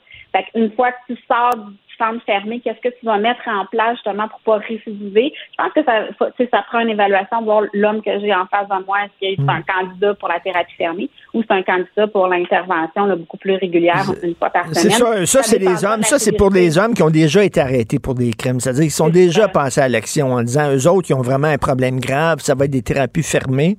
Euh, tandis que, euh, j'imagine, euh, un organisme comme Entraide pour hommes, c'est des hommes qui savent qu'ils ont des problèmes, mais qu'ils n'ont ont, peut-être pas encore passé à l'action. Tout à fait, tout à fait. Ces thérapies plus fermées s'adressent à, à, dans le fond, à des hommes où ils ont une dynamique beaucoup plus sévère et probablement des multirécidivistes. Là. Effectivement, moi, je pense que ça prend de tout. La violence conjugale a différents usages, a différents niveaux de sévérité. Si on veut vraiment endiguer le phénomène de la violence conjugale, je pense que ça prend des programmes pour tout les types de, de violences conjugales. Geneviève, je retiens ça, de, vraiment de parler aux gars euh, des programmes ben qui visent les jeunes garçons, qui visent les adolescents. Je trouve qu'il y a une idée là, il y a vraiment quelque chose là euh, d'important. Merci beaucoup, Geneviève Landry. Toujours un plaisir de vous parler, directrice générale de l'organisme Entraide pour hommes, et merci pour le travail que vous faites. Bonne journée. Merci beaucoup, Richard. Merci, au revoir. La chronique argent. Une vision des finances pas comme les autres. Alors, on parle avec Sylvain Larocque, journaliste économique au Journal de Montréal, Journal de Québec. Écoute, euh, la certification fabriquée au Québec, le salaire, ça ne veut pas dire grand-chose, Sylvain? non, non, malheureusement, des fois, on cherche des produits québécois. Ben oui. Euh, il y a certains, il y, a plein, en fait, il y a toute une panoplie de logos qu'on peut trouver sur les, euh, sur les produits. le plus connu, c'est peut-être Aliments du Québec, qui existe depuis plusieurs, plusieurs années. on le voit à l'épicerie sur certains produits. Euh, mais là, on essaie d'étendre ça à d'autres produits, comme par exemple des, armoires de cuisine, des produits de quincaillerie, euh, des vêtements et tout ça. Mais euh, il n'y a pas, d'uniformité, disons. Et ce qu'on veut savoir quand on dit fabriqué au Québec, ben, est-ce que c'est fabriqué au complet au Québec? Est-ce que ça vient avec des, c'est fait avec des pièces du Québec, du bois du Québec et des choses comme ça? Et c'est là, le diable est dans les détails, hein, tu sais, comme, comme, comme souvent dans la vie. Et par exemple, souvent, ce qu'on va mettre, on va mettre le logo sur un produit qui a été euh, assemblé au Québec. L'usine est au Québec, oui, c'est bien, mais on ne sait pas vraiment c'est quoi la proportion de, d'intrants québécois, de, de, pièces québécoises. Et euh, si on faisait bien les choses, il faudrait être capable de dire, ben voici, ça c'est un produit, mettons, à 50% québécois, donc on peut mettre l'étiquette parce qu'il y a au moins 50% des pièces qui viennent du Québec. Bon, c'est sûr que ça, ça, il y a des coûts associés à ça. Si dans une entreprise, il faut que tu évalues chacun de tes produits. Est-ce que lui, c'est 45% l'autre c'est 35, l'autre c'est 65. C'est sûr que c'est compliqué, mais euh, je pense que si on veut vraiment euh, promouvoir l'achat au Québec et donner de la crédibilité à ce logo-là, ben, ben il faut avoir une, méthodologie, peut-être pas aller à un cahier de charge de 100 pages, mais peut-être avoir quelques règles à suivre et, je pense qu'il y a à faire dans ce domaine-là. Ben oui, Sylvain, tant qu'à le faire, faisons-le pour vrai. Là, que, que moi, ça veut dire quelque chose, la certification. Si c'est là puis ça veut rien dire, pourquoi en avoir une alors? C'est ça. Ben, ça fait des beaux logos sur les produits. Ben oui. C'est sûr. mais, mais ce qui est la bonne nouvelle quand même, c'est que Aliments du Québec ils ont créé il y a quelques mois un, nouveau logo qui s'appelle Produits du Québec. Et eux, ils ont quand même une démarche sérieuse et ils ont une méthodologie. Et là, pour l'instant, je crois qu'il y a 100, 100 entreprises qui travaillent avec eux. Donc, c'est un début, là, c'est pas beaucoup. Mais euh, espérons qu'ils vont réussir à convaincre plein d'entreprises d'embarquer. Puis moi, je rêverais de voir plein de logos comme ça dans, les quincailleries et tout ça, parce que c'est, tu sais, quand tu vas euh, chez, chez, chez Rona ou euh, chez Métro, puis là, t'es pressé, puis t'as pas le temps de regarder ben les étiquettes. Mais si tu as un logo qui est clair, qui est facilement reconnaissable, je pense que ça pourrait aider beaucoup les Québécois à, acheter davantage ici, finalement. Ben oui, ben si, si, euh, si, à compétence égale, si le marteau est aussi bon que celui fabriqué aux États-Unis, en Ben Chine ou en Inde, ben c'est aussi bien de prendre celui euh, qui est fait au Québec. Puis je pense que les gens, les gens comprennent ça. Euh, la région de Québec a un beau problème, c'est-à-dire qu'il n'y a, pas, il y a pas assez de chômeurs. oui, c'est ça, mais euh, tu sais, le chômage, euh, on, voit ça négativement, c'est normal. Euh, moi, je me rappelle quand j'étais jeune, tu sais, c'était la crise du chômage, puis on, avait peur de ne pas avoir d'emploi plus tard. Ben oui. C'était vraiment pénible, c'était pas drôle. Là. On avait de la misère quand j'étais jeune à avoir une job chez Canadian Tire. Là. pas... non, mais tu sais, tu rêvais d'une job chez Canadian Tire. Aujourd'hui, les jeunes, il y en a 10 devant eux, des jobs comme ça. Ben. mais à Québec, là, le taux de chômage, c'est 1,7 c'est le plus bas taux dans toutes les régions métropolitaines du Canada. C'est quand même assez incroyable. Euh, et, euh, mais ça devient un problème. C'est ça. C'est tellement beau comme chiffre que euh, c'est pas qu'on souhaite que les gens soient au chômage, mais tu sais, pour qu'il y ait pour que les employeurs puissent embaucher relativement facilement, ben ça, ça prend un bassin disponible. On ne parle pas nécessairement de chômeurs qui sont là depuis 10 ans, mais il y a des gens qui vont être en, deux jobs pendant deux, trois mois. Mais c'est ça qui permet finalement d'avoir un certain roulement euh, au niveau économique, au niveau de la main-d'œuvre. Et là, on n'a pas ça du tout à Québec. Et là, par exemple, à l'hôtel 71, euh, là, les, patrons doivent jouer les voituriers, euh, ils font quasiment de l'entretien ménager. il y a une, entreprise d'entretien d'avion à Trois-Rivières, Première Aviation, qui doit faire appel à des firmes, du, du personnel loué parce qu'il n'y a pas assez d'emplois, d'employés dans la région de Trois-Rivières pour combler les postes. On parle de postes très, très bien payés, euh, très, très bien formés, tout ça. Ben, euh, on n'a pas fait assez d'enfants. C'est ça l'affaire. Les gens qui disent que ça prend des immigrants, ben, c'est qu'il manque de monde. C'est ça, parce que la plupart des gens qui sont là, ils ont tous des jobs. Fait que dans ce temps-là, c'est parce qu'il manque de monde. Il manque de monde, absolument. C'est tout à fait ça.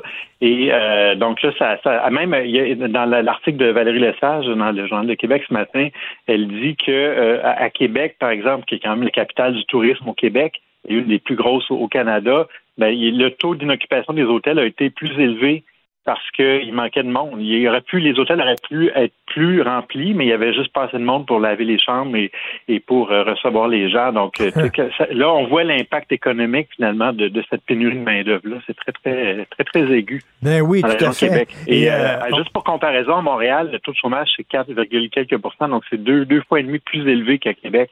Hmm. Alors je pense que des fois on saisit pas bien à Montréal à quel point Québec est en plein emploi, mais c'est plus que plein emploi. Là, Et écoute, à côté du texte de, justement sur la région de Québec, on, parle de l'industrie touristique au Québec en général, puis il y a 34 000 postes à combler. C'est énorme. Oui, on peut. Ah, c'est énorme, c'est énorme. Puis je pense qu'on paie encore euh, pour la pandémie parce qu'il y a beaucoup de gens qui ont quitté cette industrie-là et on ne peut pas les blâmer parce qu'il n'y avait personne dans les hôtels, évidemment, pendant deux ans. Euh, et où c'était juste pendant l'été, puis ça a été très, très difficile. Les restaurants, c'est la même chose. Et là, ils ont beaucoup de mal à, ramener les gens dans, cette industrie-là. Donc, plein de beaux postes quand même. Qui t'aimes le monde, si t'aimes parler aux gens, Mhm. c'est une très belle industrie. Euh, tu reçois les gens constamment. Les gens sont de bonne humeur, sont en vacances en général. Ben oui. T'as pas affaire à des casse-pieds en général. Euh, donc, euh, c'est moi, je pense surtout pour les jeunes, puis pas juste pour les jeunes, mais notamment pour les jeunes, tu sais, c'est une belle façon de, de commencer dans la vie, de, de, de recevoir des gens puis de, de servir dans, dans l'industrie touristique. Alors, euh, espérons qu'ils vont euh, réussir à retourner la vapeur. Ils ont peut-être pas cette année, mais au moins d'ici l'année prochaine. là. Et il y a un milieu, euh, il y a une industrie qui se porte mal, c'est euh, courtier immobilier. Là. On sait que ça bouge pas beaucoup. là. Il n'y a pas énormément de maisons en vente. Hein? Non, c'est ça. Et là, on voit un peu dans l'article de Martin Jolicoeur dans, dans, dans le Journal de Montréal, Journal de Québec ce, ce matin, euh, ou euh, plutôt euh, la semaine passée, vendredi, euh, là, un peu le- le- les coulisses ou les, les derrière de cette industrie-là, parce qu'évidemment, en 2020, 2021, c'était la folie. Le nombre d'agents avait monté à presque 17 000 au Québec. Et là, l'année passée, avec la hausse des taux d'intérêt, évidemment, ça, beaucoup de gens qui ont déchanté. Et euh, il y a des courtiers qui ont commencé à quitter l'industrie. L'année passée, il y a 1000 courtiers finalement qui ont quitté l'industrie. Euh, bon, sur, sur 16 000, 17 000, c'est pas énorme, ça me dit, mais c'est quand même deux fois plus que l'année d'avant. Euh, et, et pourquoi? Ben parce que c'est sûr qu'il y a moins de transactions, c'est moins payant. Mais tu sais, les courtiers racontent, on, on voit, on nous voit tout le temps comme des gens qui font de l'argent comme de l'eau, puis tu vends une maison, tu viens de faire un 20 000, 30 000 de commission. Euh, c'est vrai, mais ça, c'est quand ça va bien. Mais tu sais, tu peux passer plusieurs mois. Il y a des courtiers qui passent plusieurs mois sans avoir aucun aucun revenu. Ils ont quand même des frais fixes à payer. Euh, il, y a, il y a une courtière qui raconte que toute l'histoire des. euh, tu te rappelles quand il y avait des, des enchères, c'était des offres multiples. Et euh, tu sais, ça se battait pour avoir une maison et tout ça. Puis tu sais, elle disait, moi, je me retrouvais pas là-dedans parce que c'est- pas mon genre. Tu sais, c'était complètement in- inouï au Québec de voir des offres multiples comme ça. Puis tu sais, tu, tu rends des gens malheureux cons- constamment.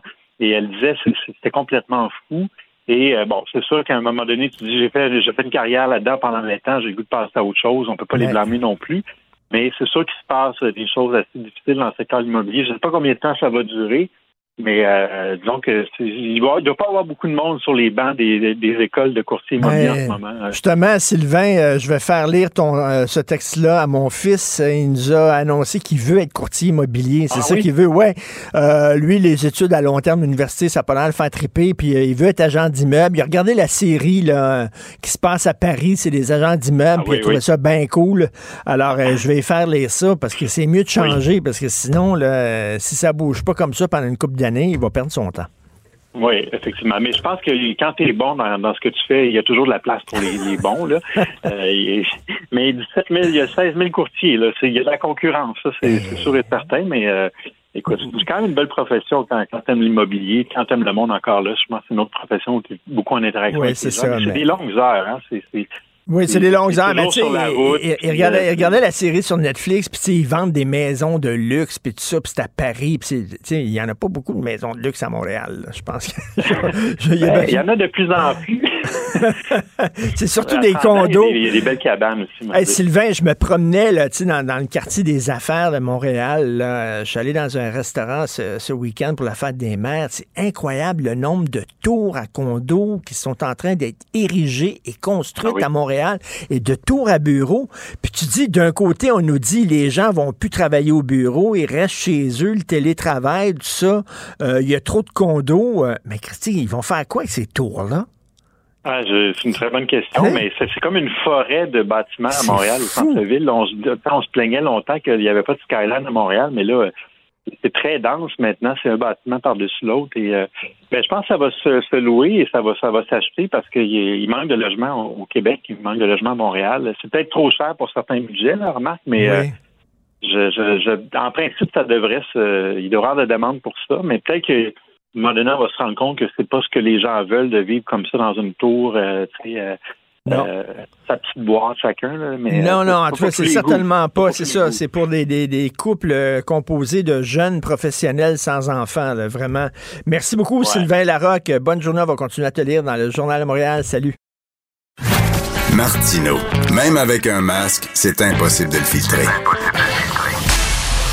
Vous écoutez Martino. Cube Radio. C'est au-delà du scandale. C'est ce que je crois. Mais là, avec ce qu'on a vu, ce qu'on a vu de nos yeux vus, c'est vrai. Puis en plus, je vais vous dire une chose. Regardez ce qui se passe. On se bat plus, on dira plus rien. Mais je ferai pas ça. Un esprit pas comme les autres. Denise Bombardier. Alors, Denise, dans le journal, euh, Rémi Nadeau dit que les caquistes sont bien dociles. Dans le devoir, on dit que la CAQ est un parti de suiveux. Euh, bien sûr, on parle du vote de confiance de 98,61% d'appui à François Legault. Vous en pensez quoi? Moi, j'étais là. J'ai passé la journée. Si j'ai pas parlé à 150 euh, membres de la CAC, j'ai pas parlé à un membre de la CAC. Et j'ai parlé ah. aussi avec quelques ministres aussi à qui j'ai pu parler.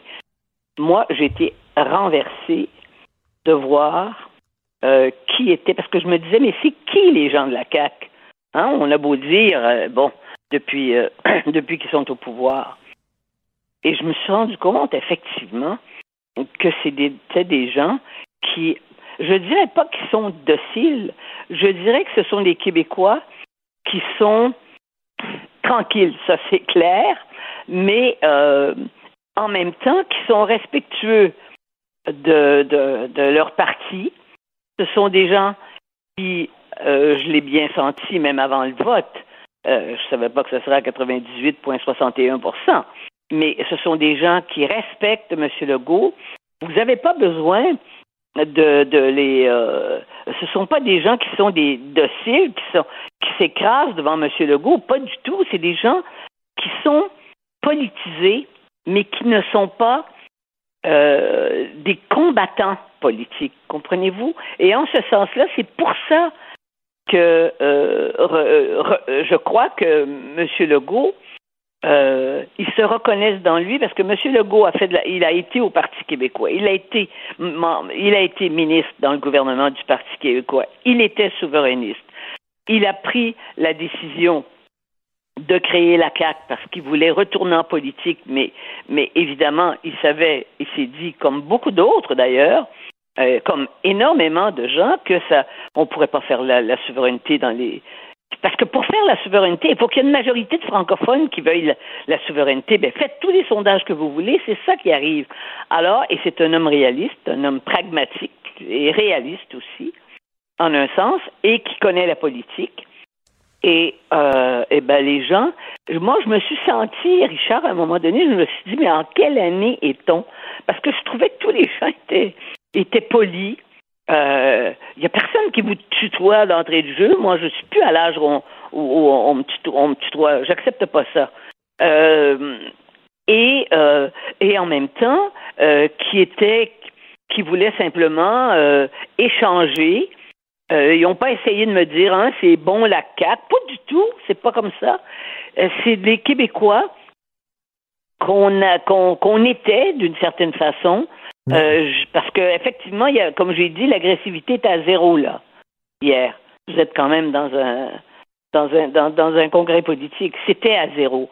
Mais mon, mais je comme je commence à comprendre, et Richard, vous auriez été avec moi, vous auriez saisi ça aussi. Mais pourquoi vous êtes allé là?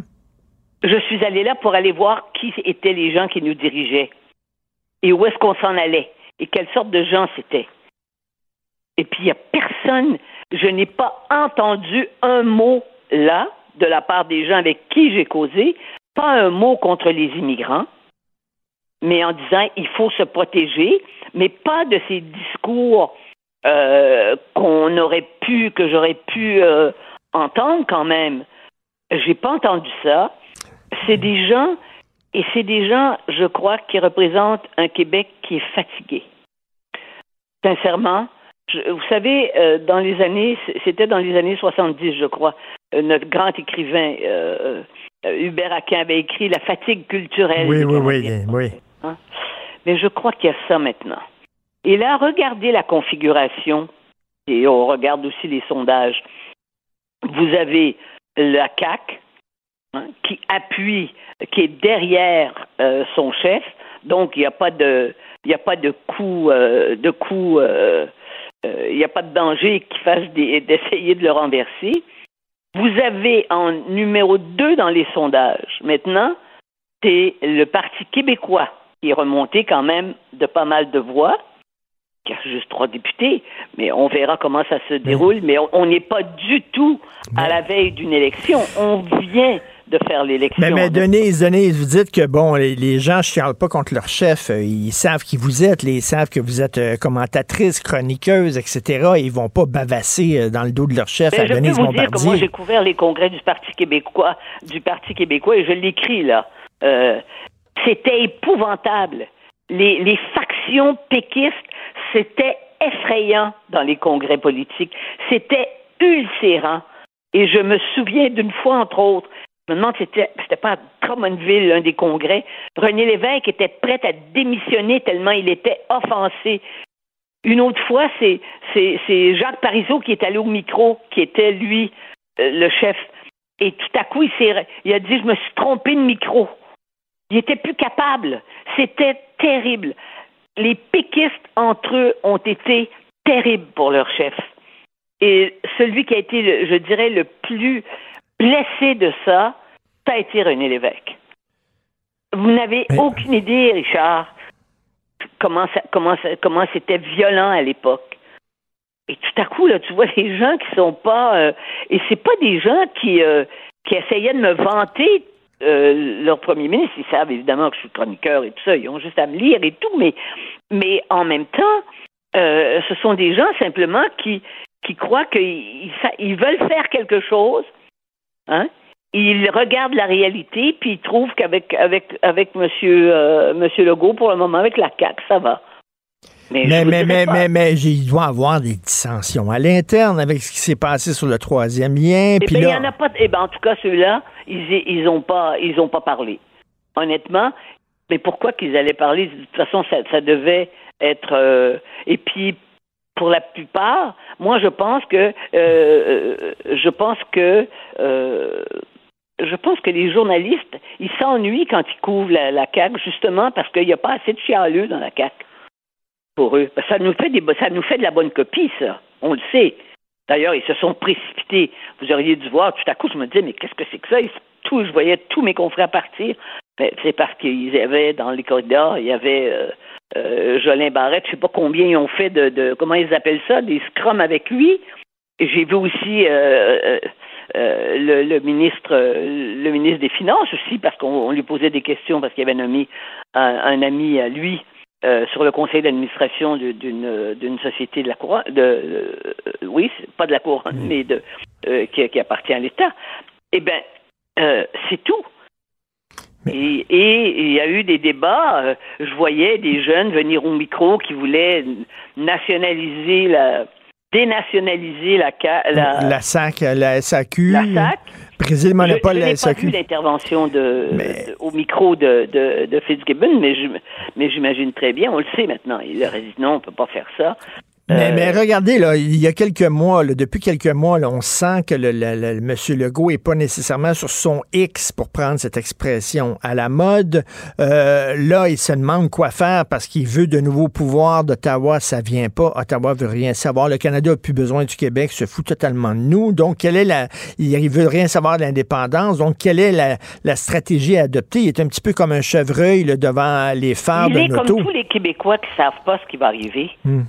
C'est ça que je vais vous dire. On ne sait pas. Est-ce qu'on va descendre dans la rue? On n'est même pas capable. Là, j'ai compris. J'ai fait. Quand j'ai dit aux gens, mais montez, descendez dans la rue pour aller manifester pour la langue française, pour défendre la langue. Et après coup, je me suis rendu compte. J'ai fait mon papier la, semaine dernière là-dessus, euh, ou en fait semaine. Mais, mais les gens, ils veulent pas.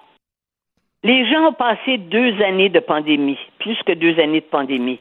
D'ailleurs, dans tous les pays, les gens sont traumatisés. Moi, je suis en, contact beaucoup avec avec euh, euh, avec mes amis en France et avec des, des, amis euh, journalistes aussi en Italie. Les gens sont traumatisés de ce qu'ils ont vécu.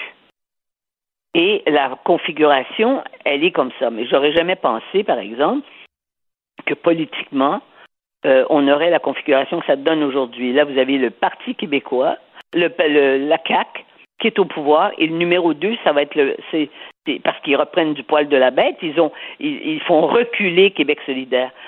Je crois, et ça, je le crois profondément, je crois que le Québec n'est pas un parti pour des, pour les, pour ceux qui sont des extrémistes politiques. Alors, il y a quoi? Il y a deux partis parce que les, les libéraux oubliez ça, il n'y a plus de francophones chez les libéraux. Donc, si on veut se dire, mais qu'est-ce qui va arriver, qui va être élu aux prochaines élections, eh bien là, vous allez avoir euh, la CAQ, euh, c'est sûr que dans les, dans les circonstances actuelles, ils vont être élus. Ce ne sera pas le Parti québécois qui va prendre le pouvoir, surtout s'ils annoncent qu'ils veulent faire un référendum. Parce que il y a aussi il y a le rêve et la réalité. Et la réalité, c'est moins romantique, c'est moins excitant, c'est moins attirant et c'est moins lyrique. Nous ne sommes pas dans une période lyrique, Richard. Alors, est-ce qu'on va, est on va regarder ce qui va. Moi, je, je crois que si le parti se fait euh, subir, continue de subir des rebuffades par Ottawa, et c'est tout à fait vraisemblable ce que vous dites, eh bien là, j'imagine qu'il y en a qui vont se, qui vont commencer à se dire mais qu'est-ce qu'on fait? Et puis en même temps, vous savez, à moins que, à moins que ça soit, ça soit Justin Trudeau qui veut faire l'indépendance du Québec, qui veut sortir, qui veut sortir le Québec de la Fédération canadienne, parce que c'est vraiment les empêcheurs de tourner en rond pour lui. Euh, mais, mais, mais ça aurait été bien que les militants caquistes lancent, puis que ce soit un, fort taux d'approbation, de confiance, c'est parfait, tout le monde comprend ça, là. Mais quand même qu'on lance un petit message en disant, ben là, M. Legault, au cours des derniers mois, on a trouvé que, puis on espère que vous allez retrouver votre X, je sais pas. Mais là, c'est comme, il n'y a aucun message envoyé au chef, là. Ils font tous du béni oui-oui. C'est pas comme ça qu'il faut analyser. Je sais que vous l'analysez comme ça. Je sais que dans le, dans le devoir, il dit c'est des suiveux, mais il s'est bien rendu compte que c'est pas des suiveux quand on leur parle. C'est pas parce qu'ils sont pas critiques, c'est qu'il y, a une, il y a un type de critique qui est, une, qui est la position automatique maintenant des gens. Mais on n'avance pas avec ça. On n'avance pas avec ça. Et il a dit qu'il allait. Euh, c'est sûr que Monsieur, Monsieur Legault a dit qu'il allait euh, quand même euh, qu'il allait faire avancer le, Québec sur, le plan de la défense du français. Bon, je crois qu'il a quelques idées en tête. je suis, je vous dis qu'il a quelques idées en tête. Mais, mais moi, je suis comme vous. On va voir ce que ça va donner. Ça, il va présenter en juin son, son, nouveau euh, programme pour l'immigration, entre autres, parce que là, je pense qu'on peut laisser tomber les nouveaux pouvoirs en immigration. On le sait qu'Ottawa ne nous en donnera pas. C'est fini, ça, là. Ben moi, je vais vous faire une hypothèse. Je crois qu'ils vont modifier la loi euh, sur la, la loi euh, et qu'ils vont fermer les cégeps aux francophones les cégeps anglophones. Je crois que ça va être un de leurs. Un, de leurs euh, Fermer les cégeps anglophones, vous dites? Qui vont empêcher les francophones. Ils vont, ils vont étendre l'application de la loi. De la loi 101 au cégep. Oh, oui. De la loi, oui. Je crois ah. qu'ils vont faire ça. Est-ce que, vous avez des, informations privilégiées ou quoi? On vous a dit ça dans l'oreille? Puis ils vont se poser des questions aussi. Vous allez voir, ils vont se poser des questions sur, euh, sur le fait que les étudiants étrangers qui viennent ici et qui bénéficient ah de, de bourses s'en vont. Euh, la proportion qui s'en va à, McGill et à Concordia est tellement importante qu'il y a une baisse euh, ah oui, non, à, oui, à l'UQAM et à l'Université de Montréal. Oui, oui, oui, oui, c'est ça. J'espère qu'ils vont allumer, j'espère qu'ils vont allumer là-dessus. les gens qui viennent se former ils vont aller là-dessus. Oui, mais déjà d'aller là-dessus. Vous imaginez par rapport euh, à la réponse du Canada anglais? Bon, ça, de toute façon, le Canada anglais, ils vont tout le temps chialer contre nous. On, verra, on verra. On attend ça pour juin. Oui, ça, à un moment donné, là. Vous comprenez? Je crois, que, je crois qu'ils en sont là. Et mm. euh, ils vont faire avancer jusqu'à ce que ça claque. Mais pour que ça claque, il faudrait que le Parti québécois, lui, euh, soit assuré que qu'il y a une augmentation importante de francophones qui seraient prêtes à, avoir un référendum. Mais c'est pas le cas. Hmm. Mais c'est pas le cas. Fait que ça claque à vous la voulez pas vous en aller dans le mur, vous non plus? non, non, ouais, ben, parce qu'il bon, ben voilà. il sait fort bien qu'un troisième refus, ce serait la mort, puis il veut pas être l'homme qui va tuer justement cette option-là. Non, et puis je pense que tout le monde est fait, tous ceux qui sont passés par les deux référendums. Moi, je crois que c'est parce que les jeunes là qui, se, qui se fichent complètement, ont l'air de se ficher complètement de, du, français. Hein? Et puis, bon, ils sont bilingues, c'est parfait. Puis, je crois que c'est parce qu'ils n'ont pas vécu ni, euh, ni, ni, ni 80, bien sûr, ils n'étaient pas nés, et ni même 95. C'est la, cette la génération d'après, là, ils ne savent pas par quoi on est passé. On va attendre en juin pour savoir c'est quoi la nouvelle politique euh, d'immigration. Merci, Denise. Merci beaucoup. Pour une écoute en tout temps, ce commentaire de Denise Bombardier est maintenant disponible sur l'application Cube ou en ligne au cube.ca. Tout comme sa série À haute voix, un balado où Denise Bombardier remonte le fil de sa mémoire pour discuter des enjeux de la société québécoise contemporaine. Cube Radio.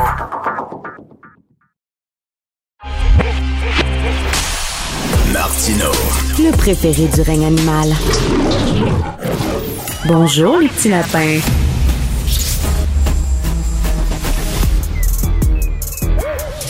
Mathieu Bocoté. Il représente un segment très important de l'opinion publique. Richard Martineau. Tu vis sur quelle planète? La rencontre. Je regarde ça et là, je me dis, mais c'est de la comédie. C'est hallucinant. La rencontre. Bocoté. Martineau. Alors, euh, Mathieu, euh, François Legault a changé de disque pendant de nombreuses années. Il faisait comme si le PQ n'existait même pas. Euh, son ennemi, il l'avait désigné et c'était Gabriel Nadeau-Dubois. C'était lui son adversaire politique. Et là, soudainement, il a changé son fusil d'épaule et il reconnaît que son principal adversaire, c'est le PQ. Oui, et le discours utilisé pour faire le procès du PQ est assez intéressant. Parce que que voit François Legault, c'est que le PQ monte dans les sondages. Et pourquoi monte-t-il dans les sondages? Parce qu'il attire vers lui les électeurs nationalistes qui s'étaient depuis 2018, puis même un peu avant à certains égards, tournés vers la CAQ. Et là, le Parti québécois dit un instant, électeurs nationalistes, la CAQ livre pas la marchandise, tournez-vous vers nous et ce discours commence à porter. Alors, François Legault, il était très habile, il faut le reconnaître, quand, par exemple, il y avait la campagne de diffamation contre le Québec pour le, forcer à, à soumettre à la théorie du racisme systémique. Legault savait se tenir quand il est devant des fédéralistes ultra qui n'ont aucun sens d'appartenance nationale fort envers le Québec, eh bien, il sait se tenir. Mais là, il est critiqué par un angle qu'il n'avait pas vu venir. Et des gens du Parti québécois qui disent globalement, euh, en matière d'immigration, vous n'êtes pas à la hauteur. En matière de langue, vous n'êtes pas à la hauteur. Euh, vu en plus là, le contexte de l'initiative du siècle, plus le contexte de la régression du français, eh bien, le, PQ dit vous n'êtes pas à la hauteur. Et puis là, François Legault ne sait pas comment réagir. Et moi, ce qui me frappe, c'est sa ligne de réponse. Donc, c'est euh, pendant son discours ce week-end, dans le cadre du congrès de la CAQ, lorsqu'il dit euh, le Parti québécois, par rapport aux Français, à l'immigration, tout ce qu'ils ont à proposer, c'est le grand soir de l'indépendance. Mais ce qu'il faut, c'est agir dès maintenant, dans l'urgence, et c'est nous qui pouvons le faire. Et je trouve que cette réponse est terriblement faible. Pourquoi? Premièrement, il n'y a rien de contradictoire entre le fait, un, de dire oui, il faut agir dès maintenant, quel que soit, peu importe comment votre oui ou non, il faut agir dès maintenant. Vous êtes au pouvoir à la CAQ, qu'est-ce que vous allez faire pour le français, l'immigration, l'intégration et ainsi de suite? Qu'est-ce que vous allez faire? Donc, dès maintenant. Mais ça ne change rien au fait qu'ils doivent répondre à la question est-ce qu'à moyen et long terme, l'existence du peuple québécois, du fait français, des francophones, tout ça, est-ce que c'est tenable dans le cadre canadien? Et la réponse de la CAQ, c'est un peu, pour paraphraser le général de Gaulle qui parlait des, des, euh, des européistes qui disaient Europe, Europe, Europe, comme des, qui sautaient dans les airs comme des cabris, on peut dire que tout ce que fait répondre François Legault en ce moment, c'est référendum, référendum, référendum.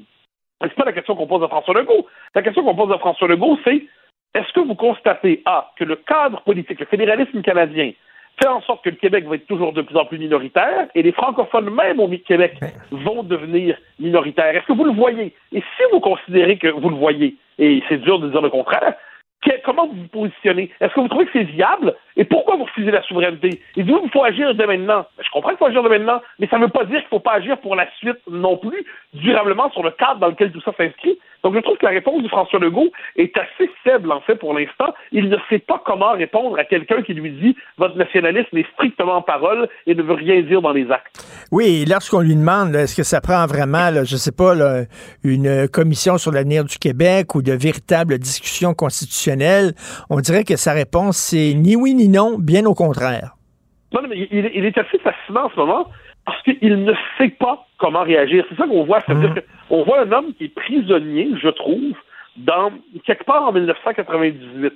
quand euh, François Legault disait on veut la souveraineté, mais au 98, 99, 2000, 2001, on veut la souveraineté, mais les Québécois veulent pas de référendum.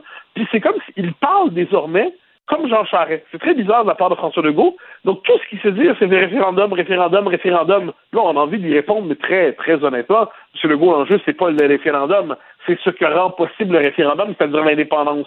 Là, on aimerait que des journalistes lui disent, lui demandent directement, M. Legault, trouvez-vous qu'à terme, c'est viable pour le Québec dans 50 ans, 60 ans, 70 ans d'être dans cette fédération-là, et même dans 20 ans, dans 15 ans? Et, pourquoi refusez-vous que le Québec dispose de tous ses moyens en matière euh, euh, politique, en matière de politique d'immigration, de politique linguistique?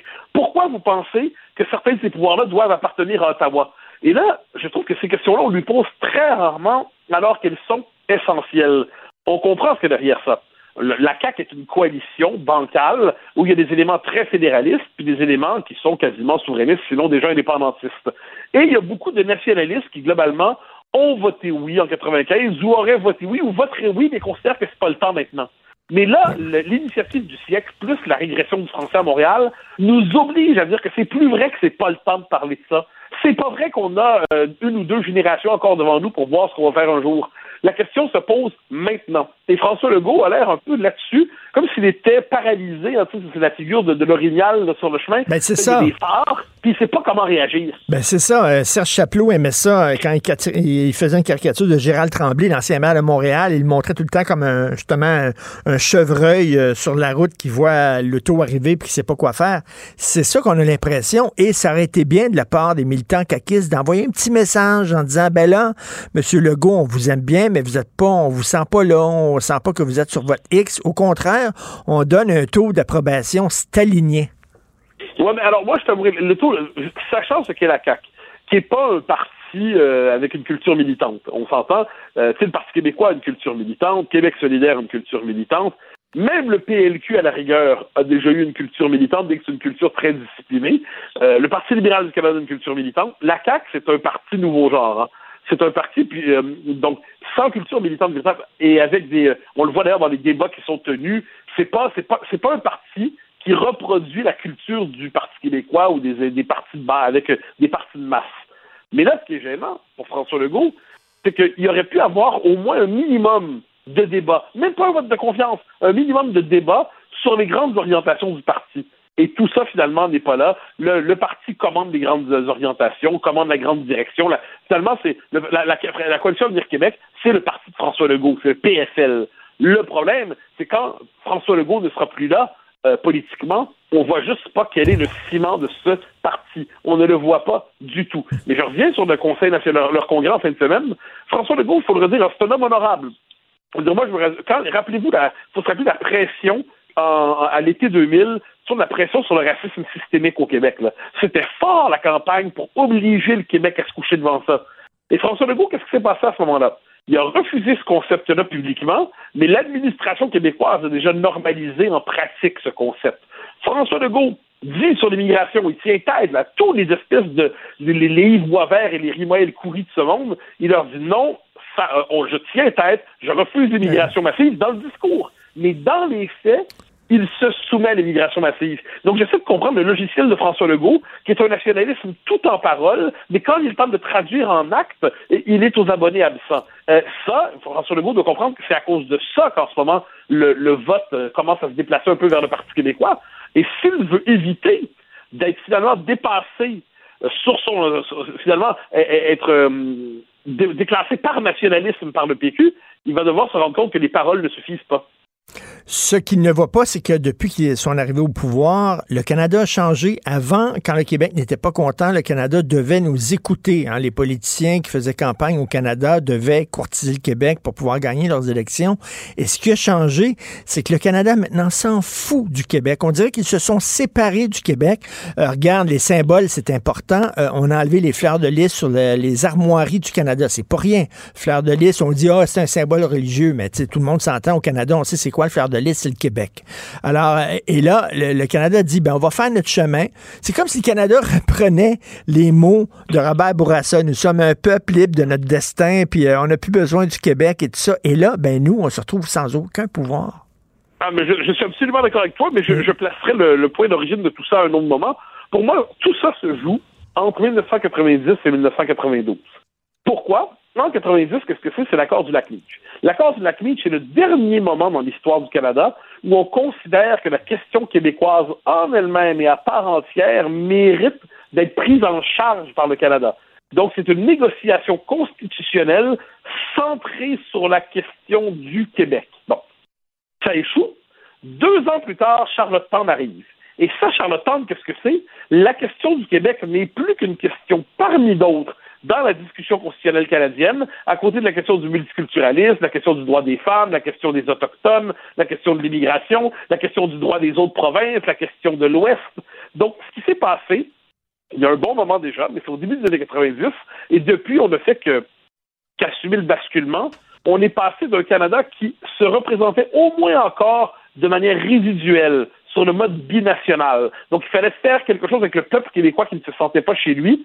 Ensuite, la question du Québec a commencé à se dissoudre à la fois démographiquement et constitutionnellement et politiquement dans le multiculturalisme. Et puis, 30 euh, ans plus tard, c'est une question qui n'existe tout simplement plus. La question du Québec appartient à la préhistoire du Canada. Le Canada, tel qu'il s'est refondé en 82, a transformé sa mentalité.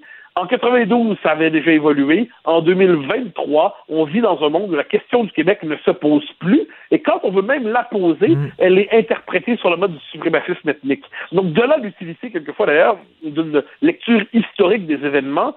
Euh, je, je parlais récemment avec un collègue qui disait euh, justement, c'est tout récent que le Canada n'a plus à tenir compte du Québec. Je dis non, non, non, non, non, non, non, c'est une tendance lourde. Et, et on pourrait dire même qu'en 2015, si je ne me trompe pas, quand les conservateurs ont remporté l'élection fédérale majoritaire sans avoir véritablement de base au Québec, c'est qu'on voyait que même aujourd'hui, théoriquement, même pratiquement, il est possible de gagner l'élection sans que le Québec ne pèse sur le résultat électoral. Donc, c'est une tendance lourde. Puis le problème des tendances lourdes, c'est que si on cherche à y résister de l'intérieur, on se fait dévorer. L'idée, c'est qu'il faut s'extraire de cette tendance lourde. Mais ça, c'est la question nationale. La question nationale version indépendantiste que François Legault fuit terriblement. Euh, Mathieu, en terminant, euh, est-ce que c'est pas dangereux de la part de François Legault de désigner le PQ comme étant son adversaire principal? Parce qu'avant, il voulait pas rappeler aux Québécois que le PQ était encore en vie, que le PQ existait et que le PQ arrivait avec une option qui était peut-être plus réaliste. Il voulait pas. Donc, il parlait de Québec solidaire, mais là, de, de dire, euh, je vais maintenant parler au PQ et je le désigne comme mon, mon adversaire principal, c'est pas dangereux pour lui? Ben, il peut pas faire autrement. À un moment donné, la réalité a ses droits. Je dirais mm. ça, moi, j'aime toujours des exemples physiques en la matière. Je veux dire, si je prends 45 livres, puis je t'interdis de m'en parler, ça change pas que le fait que j'ai pris 45 livres, je dois changer mes vêtements, puis il y a des conséquences dans l'organisation pratique de ma vie. À un moment donné, on peut faire semblant, ça tient un coup, mais à un moment donné, faire semblant sans arrêt quand la réalité dit autre chose, eh ben, à un moment donné, le réel nous rattrape et nous mord la nuque ou nous donne une gifle ou nous donne une baffe. Et la baffe, en ce moment, c'est simplement le le, constat que le, PQ est de retour et il ne peut pas faire autrement. Mais, tu as dit quelque chose d'essentiel dans ta, manière de poser la question. Dis le PQ, est-ce qu'il propose pas une solution plus réaliste? Et là, tu vois, ce que tu viens de dire, c'est important parce qu'il y a un basculement. Normalement, dans l'histoire du Québec, on pourrait dire que les réalistes, c'était les fédéralistes, euh, modérés, nationalistes qui voulaient un statut particulier pour le Québec. Les idéalistes, c'était les indépendantistes. Mais aujourd'hui, il y a beaucoup plus de réalisme dans l'option indépendantiste que de réalisme dans l'espèce de d'autonomisme euh, désincarné, hmm. utopique d'un François Legault qui colle juste plus à la réalité du Canada tel qu'il est devenu. Donc le réalisme appartient aujourd'hui aux indépendantistes. On pourrait dire que c'est comme ça depuis toujours, mais aujourd'hui, c'est plus vrai que jamais. Alors, euh, c'est euh, PSPP qui doit se réjouir de tout ça, là. Ah ben donc là, lui, il, a, il faut dire, une position qui, est, lui permet. C'est que chaque fois qu'il est à l'Assemblée nationale, puis il réussit à en faire un moment, un événement, il réussit à ramener le, la CAQ en disant Regardez, je vous pose une question claire. Il pose toujours la question au Premier ministre. Ma question est claire. Pourriez-vous y répondre? Puis là, le premier ministre fuit. Il repose la question. Là, on vous dira c'est plus facile d'être dans l'opposition qu'au pouvoir. Il n'y a pas de doute là-dessus. Être dans l'opposition, ça permet justement de, de, se situer au niveau des principes. Le pouvoir, c'est toujours très contre. C'est des principes contradictoires qui, qui s'entrechoquent à la fois. Il n'en demeure pas moins qu'en ce moment, le, Parti québécois n'a pas fini euh, sa croissance. Sa zone de croissance est encore assez large, je crois. Merci beaucoup, Mathieu. On se reparle demain. Bonne journée. À demain. Artiste de la satire. Il dénonce les incohérences et l'ironie à la fois. Richard Martineau. Richard. Alors, le professeur et historien Frédéric Bastien, vous le connaissez bien, euh, il a un blog euh, sur le site du Journal de Montréal et il arrive toujours avec des textes extrêmement intéressants. Et son euh, dernier texte qui a été publié ce week-end, il, il, parle d'un journaliste, j'arrive jamais à vraiment prononcer comme faut son nom, là, mais Beryl Wassman. Il est au Suburban et il a écrit, un Suburban, c'est une publication du West Island, assez anti-francophone. Puis euh, il a écrit, M. Wassman, que les Québécois cherchent l'éradication culturelle des non-francophones de souche au Québec. Rien de moins. Il est avec nous. Frédéric Bastien, bonjour. Oui, bonjour. Donc, c'est un génocide quoi? Anti-anglophone euh, qu'on est en train d'effectuer au Québec? Encore une fois, les Québécois sont en train de se livrer à ce genre de, de pratiques qu'on nous prête euh, périodiquement, euh, notamment de, la part du Suburban, qui avait comparé aussi la situation des anglophones à la ségrégation raciale américaine à un moment donné, hein? où je pense que c'était à l'époque de la Charte des valeurs de Mme Marois. Je ne me souviens plus exactement, un des deux. Mais bref, régulièrement, malheureusement, on est comparé à des gens qui vont faire des crimes contre l'humanité aux nazis. Et le, suburban alimente ce, courant de pensée euh, au Canada anglais euh, qui est malheureusement euh, répandu. Et pourtant, personne n'a demandé la, fin du suburban. Il écrit ça dans un journal qui, qui vit bien, là, qui est correct. Personne n'a demandé la fermeture de ça. Personne n'a demandé la fermeture de CTV, de, de Gazette, rien. Là. Ben non, absolument. Et moi, ce qui, ce qui me fascine dans ce genre de choses, souvenez-vous, en 2019, il y a eu le maire, l'ancien maire d'Amstead, M. Steinberg, William Steinberg, qui avait comparé la loi 21 à du nettoyage ethnique. Il avait dit, voyez-vous, c'est une tentative de nettoyage ethnique, la loi 21. Et moi, ce qui me fascine là-dedans, c'est quand vous regardez l'histoire du Canada, qui a pratiqué le nettoyage ethnique au Canada, ben, ce sont les Anglais. Ce sont les Anglais qui ont déporté les Acadiens. Il y a eu 5000 morts, durant la conquête. Alors, c'est le cas par excellence de nettoyage ethnique au Canada, et ça fait aucun rapport, évidemment. En fait, les, francophones là-dedans étaient les victimes. Et, euh, et, malgré toute cette histoire, je veux dire, euh, vous regardez comment est-ce que le français a été éradiqué dans l'Ouest canadien à l'époque des métis francophones, avec Louis Riel qu'on a pendu, comme vous savez. Alors, il y a, une longue tradition de s'attaquer au Canada anglais, euh, aux, Français, aux droits des francophones. il y a eu de... On a, on a éradiqué la culture des francophones dans plusieurs provinces, et ça, et ça continue. Et, et, et on nous accuse, nous, les francophones, d'être ceux qui oppriment les, les, Canadiens anglais ou les anglophones au Québec. Alors, moi, je trouve ça vraiment, c'est vraiment un, un retournement de, de, de, situation qui est absolument, euh, totalement euh, outrecuidant, que ce soit notre culture qui est menacée, nos droits constitutionnels qui ont été violés, qui continuent d'être violés, et on se fait attaquer, on se fait critiquer en disant que c'est nous qui violons les droits des autres. C'est quand même, euh, quand même euh, formidable. C'est bizarre, c'est comme si dans leur tête, le Québec était déjà indépendant et que nous étions majoritaires dans notre propre pays et eux formaient une minorité. Or, ils oublient que on n'est pas un pays indépendant, on est une province dans le Canada. Et étant une province dans le Canada, nous sommes minoritaires au sein du Canada et ils sont majoritaires au sein du Canada. Ils ont changé le narratif pour dire non, c'est plus nous la minorité, les francophones, c'est, ce sont eux la minorité. Ben absolument. Euh, non, mais ça a toujours été nous la minorité. Même les, les, les, anglophones du Québec, ce sont des gens qui font partie de la majorité canadienne-anglaise. Alors, ils, parce qu'ils seront jamais une minorité nationale dans le Québec, sauf le jour où effectivement on deviendrait un pays indépendant. Et pendant ce temps-là, M. Martineau, moi, une chose qui me frappe beaucoup, regardez ce qui se passe au Nouveau-Brunswick. Le premier ministre unilingue du Nouveau-Brunswick, un type qui s'appelle Glenn Higgs, s'attaque aux services francophones dans la province. Elle a dit, nous, les anglophones, unilingue du Nouveau-Brunswick, nous sommes victimes d'injustice. Ce sont nous les victimes. On, nous demande de parler français dans la seule province bilingue du Canada. C'est une injustice pour les anglophones. Et ce que M. X fait en ce moment, et depuis quelques années, il s'attaque aux services en français, aux quelques services en français qu'il y avait encore pour les Acadiens. On s'attaque à la langue des Acadiens. Le gouvernement fédéral a violé la Charte canadienne des droits et libertés en nommant un lieutenant-gouverneur, un lieutenant-gouverneur qui est unilingue, et ça, c'est pas moi qui le dis, M. Martineau, que le gouvernement fédéral, que M. Trudeau a violé sa propre charte des droits. C'est un juge juge du Nouveau-Brunswick, ça a été devant les tribunaux et le fédéral a été condamné pour avoir violé la Charte canadienne des droits et libertés contre les francophones. Et M. Martineau, nommez-moi des chroniqueurs anglophones, nommez-moi des Canadiens anglais qui ont déchiré leur chemise et qui ont dit ben. c'est terrible le traitement de la, de la minorité francophone, de nos frères acadiens, c'est terrible ce qui se passe là-bas, il faut arrêter, il faut, faut, faut, que ça arrête cette histoire-là.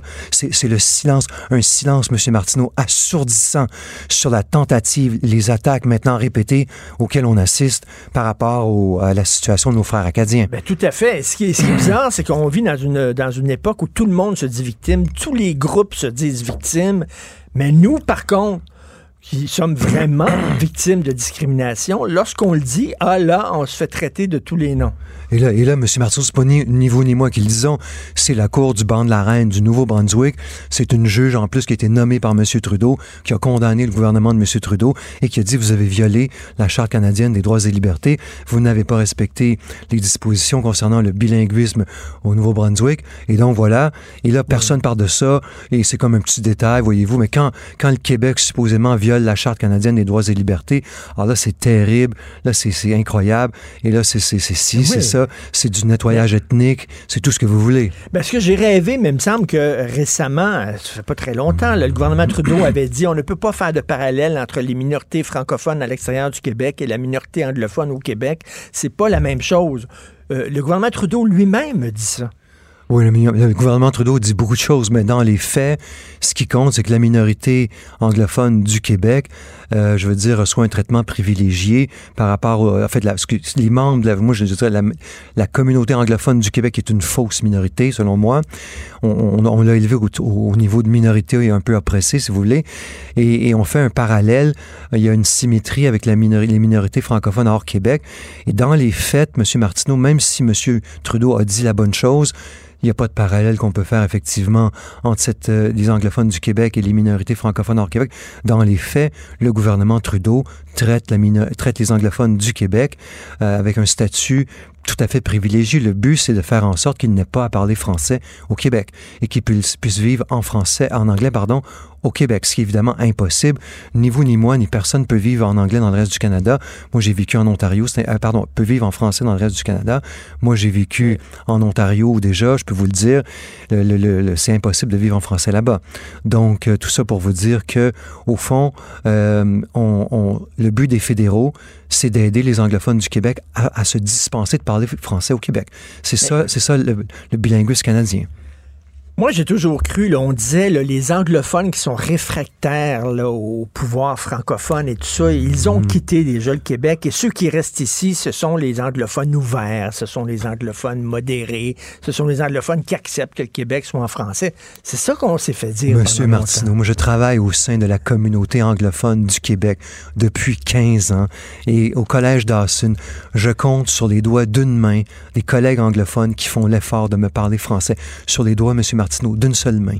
Alors, je vous le dis là, et puis des, des, des évidemment, ils sont pas tous comme ça. Là. Je veux dire, il y a toutes sortes de monde dans la communauté anglophone, mais des, des, des choses sur le Québec que j'ai entendues au collège d'Assun ou, ou d'autres d'autres exemples, des, des immigrants qui travaillent, des gens de l'immigration récente qui travaillent au collège d'Assun, qui cherchent par tous les moyens à éviter que leurs enfants aillent à l'école française, parce que malheureusement, la pire chose pour eux, ce serait que leurs enfants doivent aller à l'école française. Ça, c'est répandu.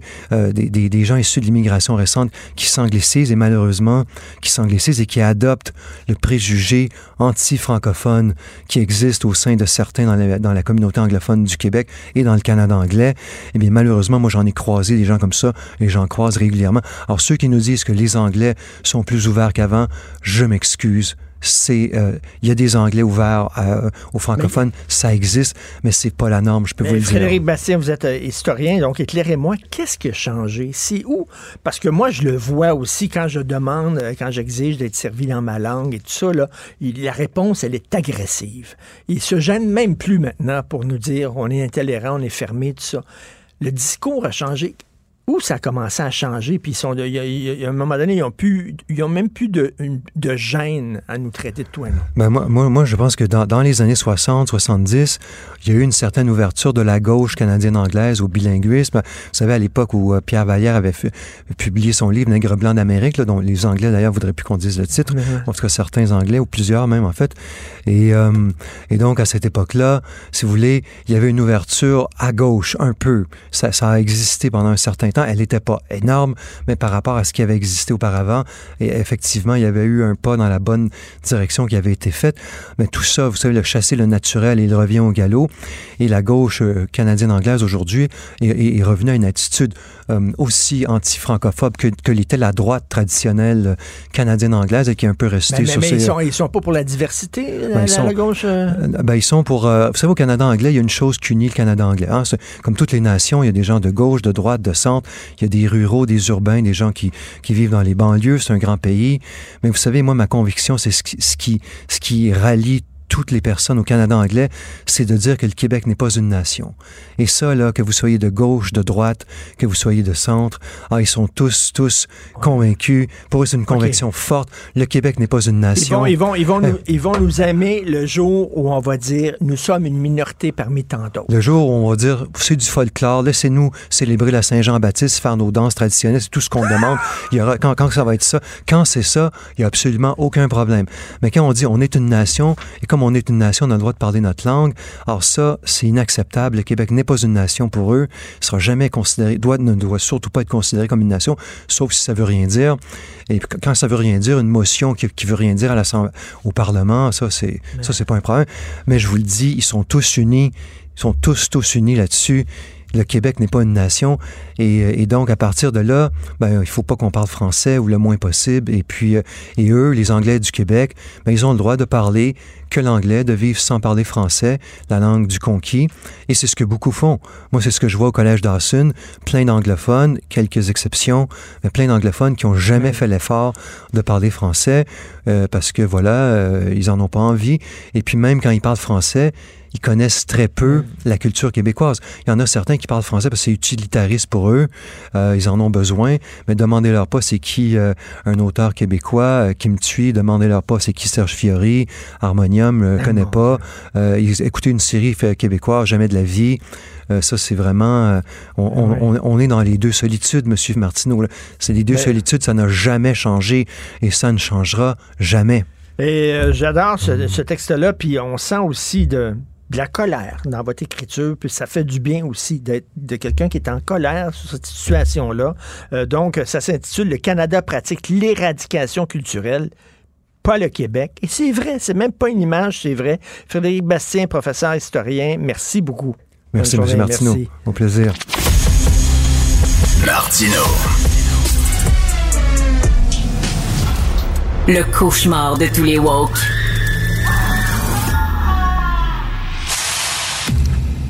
Alors, nous parlons avec Stéphanie Touga, directrice des affaires publiques et gouvernementales chez TACT. 96, 98,61 98. Écoute, on sait Eh que oui, PS, 98,61. PSPP avait eu 98,5. On est exactement comme le poste Ouais. de radio. Puis lui, il a dit non, moi j'ai plus, 98,61. Écoute, si on avait voulu l'arranger avec le gars des vues, là, on n'aurait pas pu faire mieux, je pense. C'est fascinant de voir qu'il est allé chercher 0,1% de plus de taux d'appui, euh, François Legault, ce week-end en congrès. Euh, c'est, c'est, écoute, c'est presque, euh, il y, a, y, a, y, a y a des dictateurs partout dans le monde Ben qui oui. envieraient euh, ce taux d'appui-là. Ben oui. Euh, mais, mais sans, sans blague, sans blague, François Legault, on a senti ce week-end un appui important. Hein, euh, pas au-delà du score du 98,6 j'ai l'impression que la, la, la- le gouvernement caquiste et les élus caquistes se pointaient en congrès en fin de semaine, euh, en, en, en, Estrie, en ayant en tête, bon, euh, c'est possible que ça, ça se tiraille un peu, c'est possible que ça puisse brasser un peu. On a dû reculer sur un certain nombre d'éléments, on a dû décevoir, de se décevoir, pardon, sur un certain nombre d'éléments. Pensons au troisième lien, par exemple. Euh, et, euh, bon, peut-être que ça va se, se sentir. Et alors, Richard, ça s'est pas senti pantoute, pas une Ben oui. seconde. Au contraire, pas une question sur le troisième lien a été posée ce week-end. Incroyable. Alors que c'était le sujet de l'heure dans tous les médias au Québec. Mais quoi, ils se sont fait dire, se sont fait dire, faut montrer là, devant les caméras que nous sommes unis et euh, cohérents, homogènes. Il y a plusieurs choses. Je pense que là, d'une part, la CAQ, c'est pas un parti de militants comme on peut le voir, par exemple, au PQ, chez QS ou même au Parti libéral. Euh, c'est un parti de fidèles, c'est un parti de staff aussi. Ça a été un congrès de, de staff. Donc, par là, j'entends des, des employés, des attachés politiques. Évidemment qu'il y avait des militants, mais c'est un parti hmm. qui euh, ne, ne, tourne pas autour de sa vie militante comme on a pu le voir dans d'autres hmm, formations hmm, politiques. Pensons au Parti québécois. Puis je pense que François Legault, ça en fait quand même un point d'honneur que son parti ait laissé l'espèce d'héritage péquiste qu'on connaît avec beaucoup de chicanes, beaucoup de tensions, beaucoup de divisions, beaucoup de débats aussi, parce qu'il n'y a pas juste du négatif, il y a aussi beaucoup de positifs. Euh, donc vraiment, on l'a senti. Je pense, je pense que ça, c'est un des éléments. Ensuite, je pense qu'il y a encore un peu une espèce de vent de Wow, on a dominé encore une fois en 2022 euh, les élections et dominé, je pense que c'est le bon terme, là, euh, avec trois autres oppositions, quatre oppositions qui se situent toutes en, en 10 et 20 Nous, là, on, est au-dessus, on est autour du 40 on a, on a dominé, on a regagné avec plus de 90 sièges à l'Assemblée nationale sur 125. Je pense que l'engouement de la victoire de 2022 pour un deuxième mandat de François Legault elle se fait encore ressentir et ils ont su habilement, je pense, jouer là-dessus et avec raison. Et ça montre que c'est le parti d'un homme. Hein? C'est François Legault. C'est ça la, question. Hein. Si jamais il part à un moment donné, là, la chicane va poigner. C'est vraiment euh, tous ben unis derrière le chef. Puis euh, il est plus grand que son parti, François Legault. Il est définitivement plus grand que son parti. Et tu m'amènes à mon troisième point qui démontre tout l'ascendant de, de, ce gouvernement-là sur leur parti.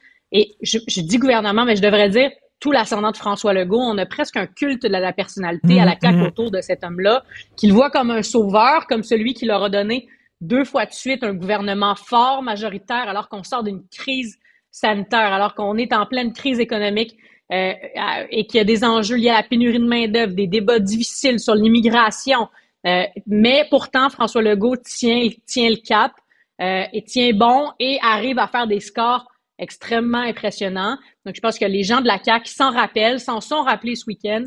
Et ça a été surtout un moment pour eux de célébrer certains éléments plutôt que de se concentrer, comme d'autres partis politiques le font, sur des éléments qui suscitent beaucoup plus la division ou euh, les grandes tensions politiques, comme on a pu voir euh, au Parti québécois, d'où vient François Legault, par exemple. J'ai l'impression qu'il veut éviter ça à, mmh. à, tout prix.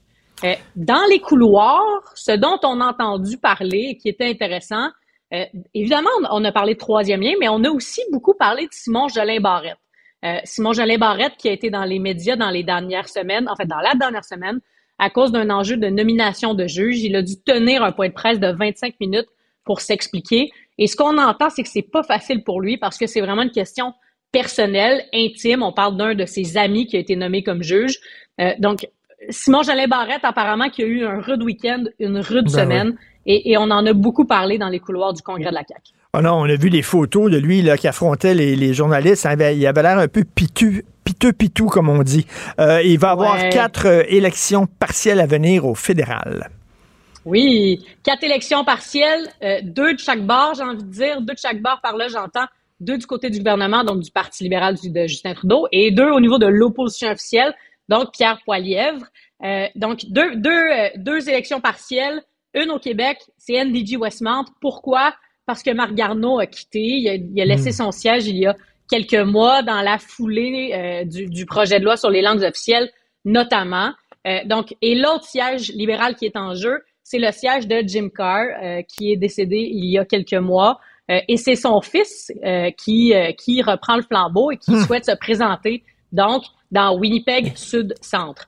De l'autre côté, on a deux sièges, et là, c'est vraiment intéressant. Deux sièges du Parti conservateur, un dans Oxford, en Ontario, et l'autre dans Portage-Lessage au Manitoba. Euh, pourquoi c'est intéressant? Parce que c'est un test vraiment de leadership pour Pierre Poilievre. C'est deux châteaux forts conservateurs. Euh, et bien que, bien qu'on puisse penser en date d'aujourd'hui qu'il va les remporter, il doit faire aussi bien qu'avant.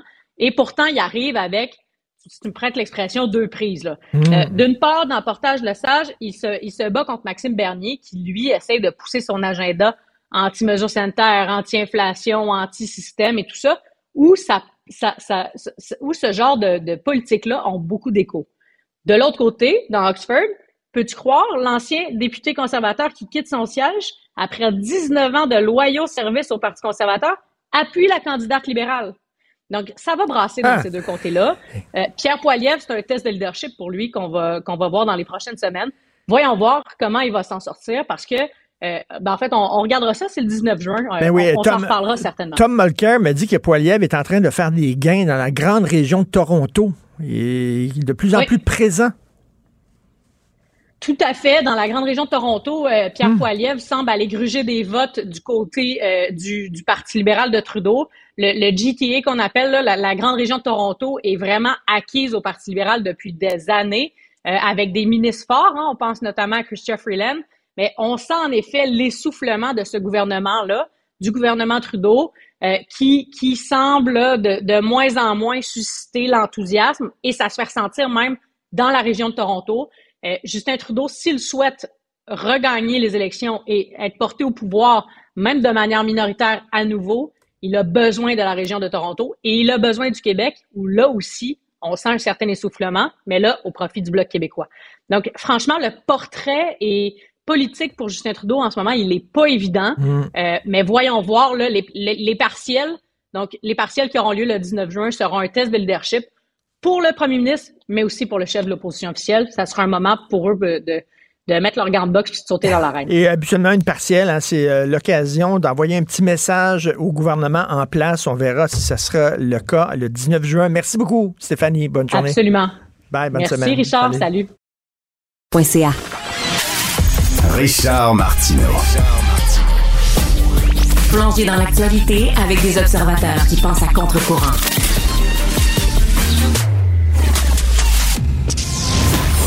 Gilles Proulx. Bonjour, mon cher Richard. Richard Martineau. petit lapin. La rencontre. Point à l'heure des cadeaux. Je serai pas là, là à vous flatter dans le sens du poil. Point à la ligne. C'est très important ce qu'on dit. La rencontre pro martineau aucun débat à la CAQ, aucune chicane, tous unis derrière le chef. Et le devoir titre très bien ce matin, un parti de suiveux, ça se peut pas, aucune profondeur intellectuelle là-dedans. Ça prouve le vide intellectuel de ce parti d'auto-satisfait.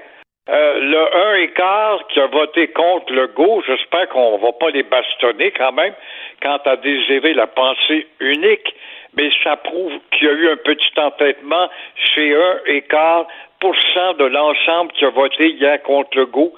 Alors, tout le monde est heureux à la CAQ, tout le monde il est euh, mm, mm. gentil à la CAQ, mm.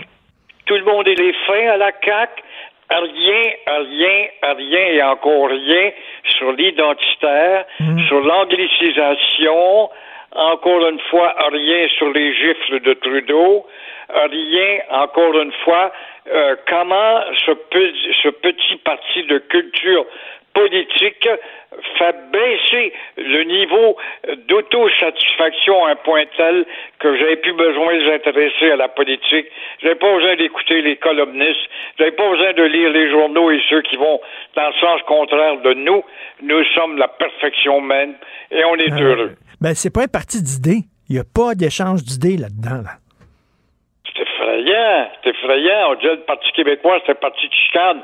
Mais c'était un parti instruit. C'était un parti de gens qui lisaient, qui lisaient peut-être pas les mêmes documents, mais qui avaient la controverse pour faire évoluer. Mais ici, rien. Si on se fie à ça et on reste avec ça, ça veut dire que M. Legault, restez de même, à sourire, à vous promener, couper les gâteaux des rubans, et puis dire que tout le monde il est beau, tout le monde il est fin, tout le monde il est gentil. Ah, ça n'a pas de bon sens. C'est le vide total. Comme si, comme si il y avait personne qui chialait à cause du troisième lien. Là. Comme s'il y a personne qui chialait parce que parce que euh, on est on réussit pas à avoir de nouveaux pouvoirs en immigration. Là. Comme s'il y avait aucun mécontent dans le parti. Tout le monde est heureux. Alors pourquoi l'appeler la troisième voie, le parti ah qui se situe entre les méchants séparatistes et le parti outrecuidant du fédéral? Où elle est, la troisième voie, nous donne quoi? C'est une pape molle qui ne parle pas. C'est ça le parti de la troisième voie. Oh, on a parlé, peut-être aider dans les hôpitaux, accélérer la, la santé. Ça fait 150 ans qu'on entend ça. Euh, puis le troisième lien, on n'en parle plus. Éric Jem avait raison. Un pont aurait suffi quant à tergiverser, niaiser avec l'argent virtuel, parce qu'on n'a pas d'argent pour le faire. Alors, quant à l'identitaire, votez pour nous autres, on est des nationalistes, nous autres. Combien de fois as-tu répété ça? On va mettre un cran d'arrêt à l'anglicisation de Montréal. C'est drôle, il n'a pas parlé des nouveaux moyens de l'Office de la langue. Il n'a pas parlé des cégeps qui l'anglicisent. Alors, on voit bien que ce sont des rien d'autre. Et les péquistes qui sont rentrés là-dedans pour la limousine et le plan de pension, ben, vous êtes des ballons dégonflés, c'est tout ce que vous êtes. Gilles, c'est la fête des mères hier. Vous vouliez euh, vous euh, recueillir sur la tombe de votre mère, puis c'était le foutu bordel au cimetière Côte-des-Neiges. Ça se peut pas. Il y avait euh, LCN était là à la porte d'ailleurs. Ça se peut pas un jour aussi précieux. Ben Pour ceux-là, ils étaient des milliers à vouloir rendre hommage à leur maman. Et Côte-des-Neiges, ne l'oublions pas, c'est le troisième cimetière. Ah, c'est un Père Lachaise, un mini Père Lachaise, le cimetière de la Côte-des-Neiges. Il est classé troisième plus beau en Amérique, après celui de Nouvelle-Orléans, où je suis allé voir justement Arlington à Washington. Mais les morts n'avaient pas les moyens hier de dormir en paix. Quel micmac, quel massacre, quel, quel pip-pap de klaxons à gauche, à droite, de gens enragés de voir des chemins fermés. Vous n'avez pas accès à cette euh, section-là. Oui, mais mes parents sont là. Ah, ben, je regrette. On n'a pas eu le temps de nettoyer. Tout ça parce qu'il y a eu, évidemment, ces arbres déchiquetés qui tombent dans le milieu du chemin. Et euh, tout ça pour une tempête qui est quand même vieille de plus de trois semaines. Ça prend du temps à nettoyer. Le syndicat se bat. C'est vrai qu'il est patient. Ça fait longtemps que ça dure, cette convention qui ne signe pas. Mais le syndicat veut une convention en bonne et due forme avec un plan de pension. Comme euh, ceux-là qui aimeraient faire ce travail jusqu'à l'âge de 65 ans avec tous les avantages sociaux. Alors, les sulpiciers ont la caisse vide depuis quelque temps. Ils ont été des grands propriétaires du terrain de Montréal, mais évidemment, les revenus n'ont plus avec la pratique. Mais, euh, encore une fois, moi, je me rappelle de l'époque où les étudiants se battaient pour aller étudier, pour aller travailler là l'été, dans un milieu champêtre, au milieu de, de végétation et monde animal fort sympathique, dans une cité du silence. Autre époque, autre Ouais. mœurs, n'est-ce pas?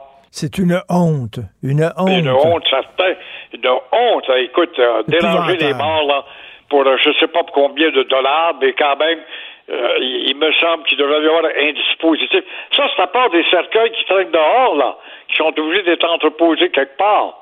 Ne l'oublions pas. Incroyable. Quel manque de décence élémentaire, Gilles. Vraiment, là. C'est dégueulasse. Merci beaucoup, Gilles. On se reparle demain. Bonne journée. À demain. Au revoir. Au revoir. Merci beaucoup à l'équipe fantastique qui m'entoure et qui m'appuie, me soutient, me supporte. Donc, à la recherche, Florence Lamoureux. Merci à la régie, à la réalisation, Jean-François Roy. C'est Benoît euh, Dutrisac qui prend la relève. On se reparle demain 8h30. Passez une excellente journée.